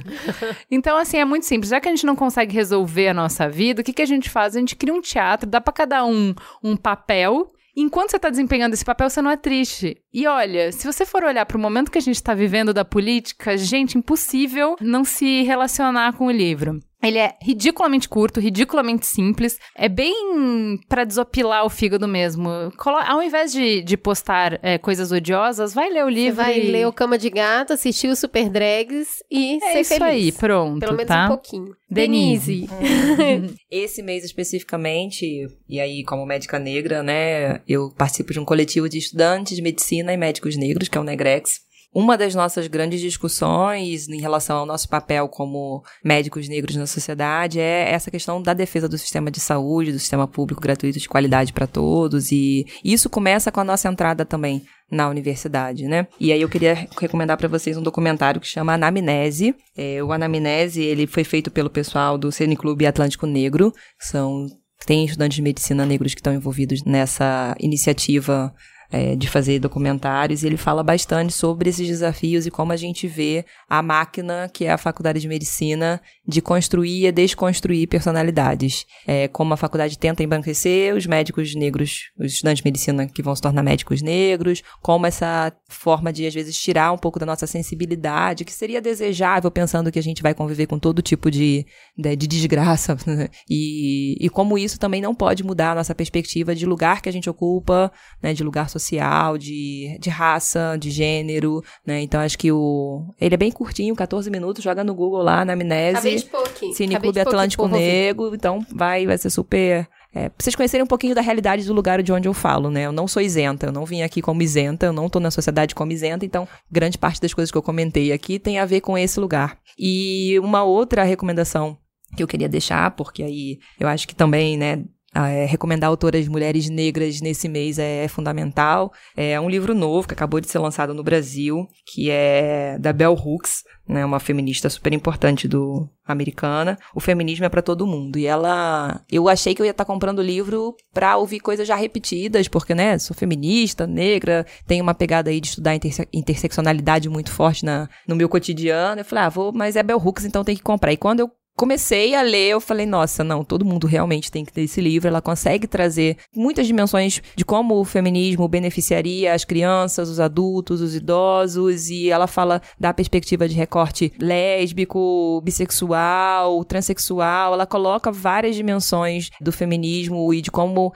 são poucos capítulos, o livro é curto, ele não é tão grande assim, mas ele é uma leitura super fácil, rápida, e foi muito gostoso para mim revisitar alguns conceitos, entender algumas coisas. Então, acho que recomendar a Bell Hooks sempre é casa bem, né? Ela era uma educadora também, assim como eu sou. Ela tem um outro livro que é o Ensinando a Transgredir, que eu sou apaixonada por ele. E esse livro, que é, acho que é o segundo ou terceiro dela lançado no Brasil, em tradução, tá fantástico também. Feminismo é para todo mundo e o subtítulo dele é Políticas Arrebatadoras. É, yeah. Muito bom, muito bom, quero ler. Então vamos pro Fala que eu discuto. Muito obrigada, Denise. Fala que te escuto. Vamos pro Fala que eu discuto. A pauta sobre ensino à distância tinha tanto gancho e polêmica que os e-mails que a gente recebeu foram super detalhados, críticos e aumentaram muito, ampliaram muito a discussão. É impossível encerrar em uma hora e meia de programa um debate tão amplo como esse, né? A gente sempre fala isso, nenhuma pauta a gente esgota no programa, ela sempre é muito maior do que o que a gente fala, mas receber os e-mails de vocês ampliando e mostrando outras perspectivas é muito legal. A Joviana nos escreveu um longo e-mail com muitos pontos e conta que nos acompanha há anos, mas resolveu sair do mutismo como ouvinte para dar sua contribuição sobre esse programa 171. Ela é ilustradora e professora de artes no ensino público, geralmente no ensino médio, e comenta a fala de um participante sobre o fato de achar que o ensino presencial pode ser danoso à cognição e afetos do aluno que sofre algum tipo de bullying em sala. Alunos negros por conta do racismo enraizado na nossa sociedade e também as dificuldades particulares de alunos deficientes. Vamos lá para a aspa dela. Dessa afirmação, eu discordo frontalmente. Foi o que de fato me levou a escrever vocês. Como professora de artes, meu tempo em sala é muito diminuto 50 minutos para passar um conteúdo que abrange teatro, artes visuais, animação, história da arte, música, dança, entre outros. Mesmo com essa restrição de tempo com os meus alunos, eu percebo que a sala de aula muitas vezes se apresenta como um ecossistema em miniatura do que é o mundo lá fora, com todos os seus desafios e problemas de convivência entre os diferentes. Não vejo como apartar esses alunos negros, deficientes ou que por qualquer outro motivo sofram bullying em sala de aula passa a ser saudável, visto que no mundo eles enfrentarão as mesmas questões desafiadoras. Pelo contrário, privar os demais do convívio e contato com o diferente, possibilitando-os a perceber afetos e universos diversos dos seus, só dificulta na criação de algo que não vai se criar isolado no lar, empatia e respeito. Em sala, durante os trabalhos de grupo, aprende-se com a orientação do professor a ceder suas ideias em prol do coletivo, a dividir tarefas tarefas, entender que o outro tem uma vida completamente diferente da sua, aprende-se a experienciá-la pelo contato e arestas que surgem do convívio com o coletivo. Esse convívio existe independente da sala de aula não será suprimido. Estar em uma redoma e privar-se de vivenciar esse contato ou postergá-lo, no meu entender, pode ser muito mais danoso ainda para esses grupos e também para todo o coletivo. Como exemplo próprio, já tive em sala uma aluna com paralisia cerebral, minha melhor aluna. Percebi claramente como a presença dela ali, ocupando aquele espaço, era importante e significativo. Como cada esforço que ela fazia para executar as tarefas e ser responsável movia os demais colegas. Como a solidariedade naquela turma era mais patente do que nas demais. Hoje, essa mesma aluna está no ensino superior, modificando novos espaços com seu brilhantismo e garra. Estamos, no entanto, falando de 20% do ensino médio ser feito à distância. Entretanto, me peguei pensando quanto ainda é pouco o tempo de ensino presencial que eu tenho como professora de artes. Já é inviável, por exemplo, trabalhar teatro de forma satisfatória com os meus alunos nas aulas presenciais. Demanda contato, tempo para discutir, perder a timidez, travar discussões com os colegas, treinar falas, subverter textos, enfim. Em 50 minutos é inviável. O Álvaro trata de alguns pontos que o fizeram repensar ainda mais a questão da educação no Brasil. Para ele, o episódio 171 trouxe uma discussão de extrema importância para o desenvolvimento da educação. Eu, como mestrando de administração, com total intuito de seguir na carreira acadêmica, consigo visualizar diversas falhas existentes tanto no ensino fundamental médio quanto no superior e sequências. Sou filho de pai e mãe que não tiveram acesso ao ensino superior por diversos motivos, entre eles a impossibilidade financeira. A questão levantada em relação ao distanciamento de pessoas de regiões periféricas e negras, principalmente, é algo que já vem sendo discutido há algum tempo e cada vez menos se vê autoridades preocupadas de fato com essa inclusão. A fala que mais me tocou e mais me preocupou no programa todo foi: Educação à distância ou distância da educação? No meu ponto de vista, o Brasil precisa direcionar esforços para a educação, uma vez que essa é que trará resultados positivos para o futuro do país. Acredito que tenha escutado em um outro programa sobre pesquisa científica no Brasil que não recebe os financiamentos necessários, mas que países de primeiro mundo, ou melhor, desenvolvidos, chegam a 2% do PIB. Acho que não cabe uma discussão sobre o que é ou não investido, mas é triste ver que muitos brasileiros não terão as mesmas oportunidades que tive. Estudar em escola pública, ser bolsista do ProUni e bolsistas da CAPES. O Vitor Hugo nos escreveu para contar que o Mamilos tem ajudado a mudar a sua visão de mundo. Não venho falar de um programa em específico, e sim do podcast como um todo. Parece que cada programa se sincroniza com a agenda que está em alta na minha vida ou das pessoas ao meu redor. Sempre escuto um programa, me emociono e a vontade é de chorar de emoção, seja de alegria ou de tristeza, no trabalho que tenho. Este que me causa grande frustração. Mas a companhia de vocês sempre ameniza essa infelicidade na minha vida profissional. Sempre termino o programa com um sorriso no rosto após escutar diversos pontos de vista sobre algum tema. E não sou só eu. A reflexão que vocês geram em minha vida eu tento repassar para as pessoas ao meu redor. Se a Raíssa, minha companheira, parceira, namorada, amante, passa por uma dificuldade, eu sempre busco resgatar um programa que vocês realizaram para que ela se inspire em vocês, assim como eu me inspiro. Escutar esse podcast tem me feito conhecer um mundo totalmente novo e diferente da bolha que eu vivia. Não quero ser a mesma pessoa de sempre ou de ontem. Quero sempre buscar conhecimento e tentar melhorar para a sociedade e as pessoas que estão ao meu redor. E vocês têm feito um trabalho fenomenal. Muitas vezes uso como argumento, seja em sala de aula, em rodas de amigos ou no trabalho, ou no almoço de família, todo o conhecimento que adquiri com programas de jornalismo de peito aberto que vocês entregam. Sou formada em jornalismo e vocês se tornaram referência na minha vida, se tornaram pessoas em que eu me inspiro, e se um dia eu conseguir emprego na área de comunicação, vocês serão os profissionais que me inspirarei ainda mais todos os dias, sem dúvida. A Monique escreveu para falar sobre racismo. Achamos muito tocante e doída a sua história e como nos ensina tanto. Ela conta que é bisneta de índio escravo, neta de português, negro e japonês. Tenho dois filhos, um de cada pai, um branco e um negro. Sempre sofri preconceito, por ser descendente de japonês, mas muito mais por ser negra. E desde muito nova, para me proteger das ofensas, praticava o preconceito comigo mesma. Nesse ano conheci o Mamilos e me abriu novos horizontes. Aprendi a me respeitar e a compreender muito mais o racismo dos outros, mas me senti um pouco mais fragilizada. Abri uma ferida fechada e escondida. Acredito por ainda não compreender totalmente sobre a história e cultura das minhas raízes. Confesso que cheguei a me sentir culpada por ter trazido ao mundo um filho negro, pois já ouvi histórias de racismo que aconteceram com ele. Hoje entendo o porquê coloquei uma venda e ergui um muro para não ver a realidade em relação ao racismo que nós negros sofremos. E dói muito quando penso. Chego a ter medo por meu filho, mas me dá um conforto enorme ouvindo sobre diversos modos de pensar que vocês nos dão de presente. Bom, fica aqui meu agradecimento por me ajudarem a voltar à realidade e assim aprender a me amar e me respeitar mais. amo trabalhar ouvindo vocês. Muitos temas me ajudaram muito, rendendo até pedidos de desculpa para o meu filho mais velho. O podcast sobre masculinidade e sentimentos. Parabéns por esse projeto maravilhoso. É difícil, né, gente? Mas a gente pode ajudar um pouco. A Alane está a tempos para nos escrever. Ela diz que chegou com algumas páginas completas, outras apenas iniciadas e muitas mais muitas em branco. Hoje me pego o tempo inteiro completando páginas inacabadas, apagando e reescrevendo nas que eu acreditava já ter finalizado e fazendo os primeiros rabiscos em novas páginas que talvez eu não fosse escrever tão cedo. Depois de ouvir o programa 169 com inteligência emocional em pauta, que é um tema que me chama muita atenção, eu tenho tentado ler com mais dedicação as minhas emoções e descobri que a minha relação com mamilos me causa sempre a mesma primeira reação, motivada por diferentes emoções. Eu sinto raiva quando eu me acho desconstruído o suficiente sobre determinado assunto e vocês me mostram que eu ainda tenho tenho um longo caminho a percorrer, que eu nem sei se tem fim. E eu choro. E eu me sinto aliviada por ter alguém para me mostrar isso. E eu choro. Eu fico triste quando ouvintes pensam tão diferente de mim a ponto de ferir os meus valores. E eu choro. Eu transbordo de felicidade quando eu consigo chegar na raiz de um pensamento divergente, entender o motivo da existência e a importância dele. E eu choro. Depois de lavar minha alma com tantas lágrimas, eu corro ligar para minha mãe e para os meus amigos e dizer: ouve o programa X porque a gente precisa conversar sobre ele. Às vezes chega a ser até um pouco ditador, mas arrisco a dizer, com mais certeza do que dúvida, que eles me agradecem todos os dias por isso.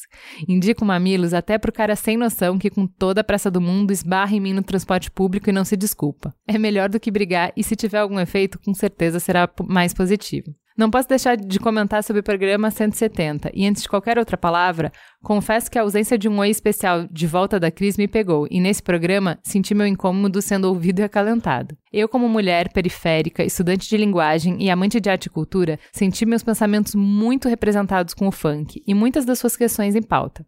Essencialmente, nesse momento da nossa história, sinto que precisamos ocupar os espaços e mostrar nossa realidade para o mundo e que ela é tão importante quanto qualquer outra. Falo desse momento em especial porque historicamente já conquistamos muitas coisas até aqui e resistimos por meio de muita luta. E o retrocesso é um cenário que nos entristece ainda mais. Talvez por isso, agora, mais do que resistir, o que cabe como palavra guia nos nossos movimentos seja o re-existir.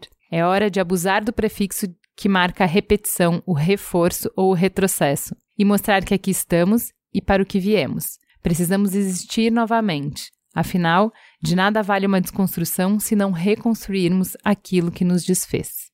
O Marcos falou: Sou professor de educação infantil numa escola pública de periferia de São Paulo. Trabalho 70 horas por semana, o que me deixa pouco espaço para outras atividades e até mesmo para parar e colocar minhas ideias em ordem.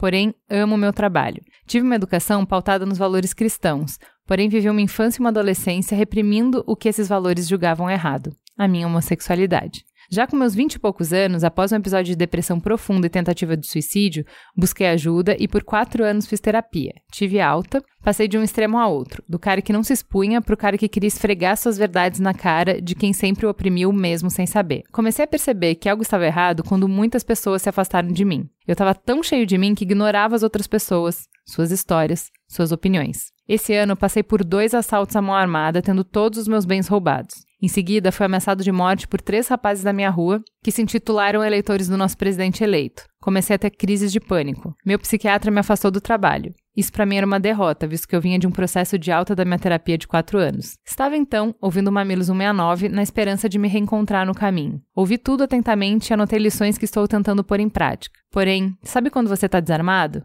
Por exemplo, quando você vai ao médico para examinar determinada parte do corpo que está doente, você sabe que aquilo será tocado. Ajuda com uma ferida que eu não estava esperando que fosse ser tocada nesse dia. Quando eu lerei um depoimento de uma moça que estava sentindo muito dos sintomas que hoje eu sinto relacionados às eleições, ela me fez abrir os olhos para o fato de que nós, LGBTQ+, não estamos mais sozinhos. Nós somos vistos. Somos e muitas vezes aceitos. A fala dela me deu aquela sensação de conforto que me fez chorar e colocar para fora semanas de angústia que foram essas do período eleitoral. Tô tentando identificar os gatilhos e modular minhas emoções, mas antes de mais nada, esse acolhimento ao qual esse programa me proporcionou foi extremamente importante. Obrigada. É isso, gente. A gente tá aqui e mais do que tudo, mais do que aprender, é, mais do que conhecer novos assuntos, novos temas, mais do que aprender uma estatística, a gente tá aqui compartilhando uma caminhada. É, mais do que qualquer outra coisa, a gente faz parte de uma comunidade e a gente segue junto. Vambora.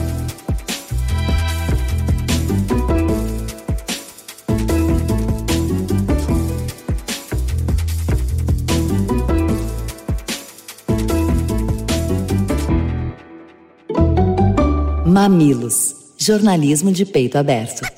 O Mamilos é feito por uma equipe maravilhosa. Na produção, Maíra Teixeira. Na pauta, Jaqueline Costa e muitos pauteiros voluntários. Vídeo e fotos, Jéssica Modono. Publicação, Pedro Estraza. E a capa, o artista incrível, maravilhoso, lindo e cheiroso, Zé Cabral. Este podcast foi editado por Caio Corraine.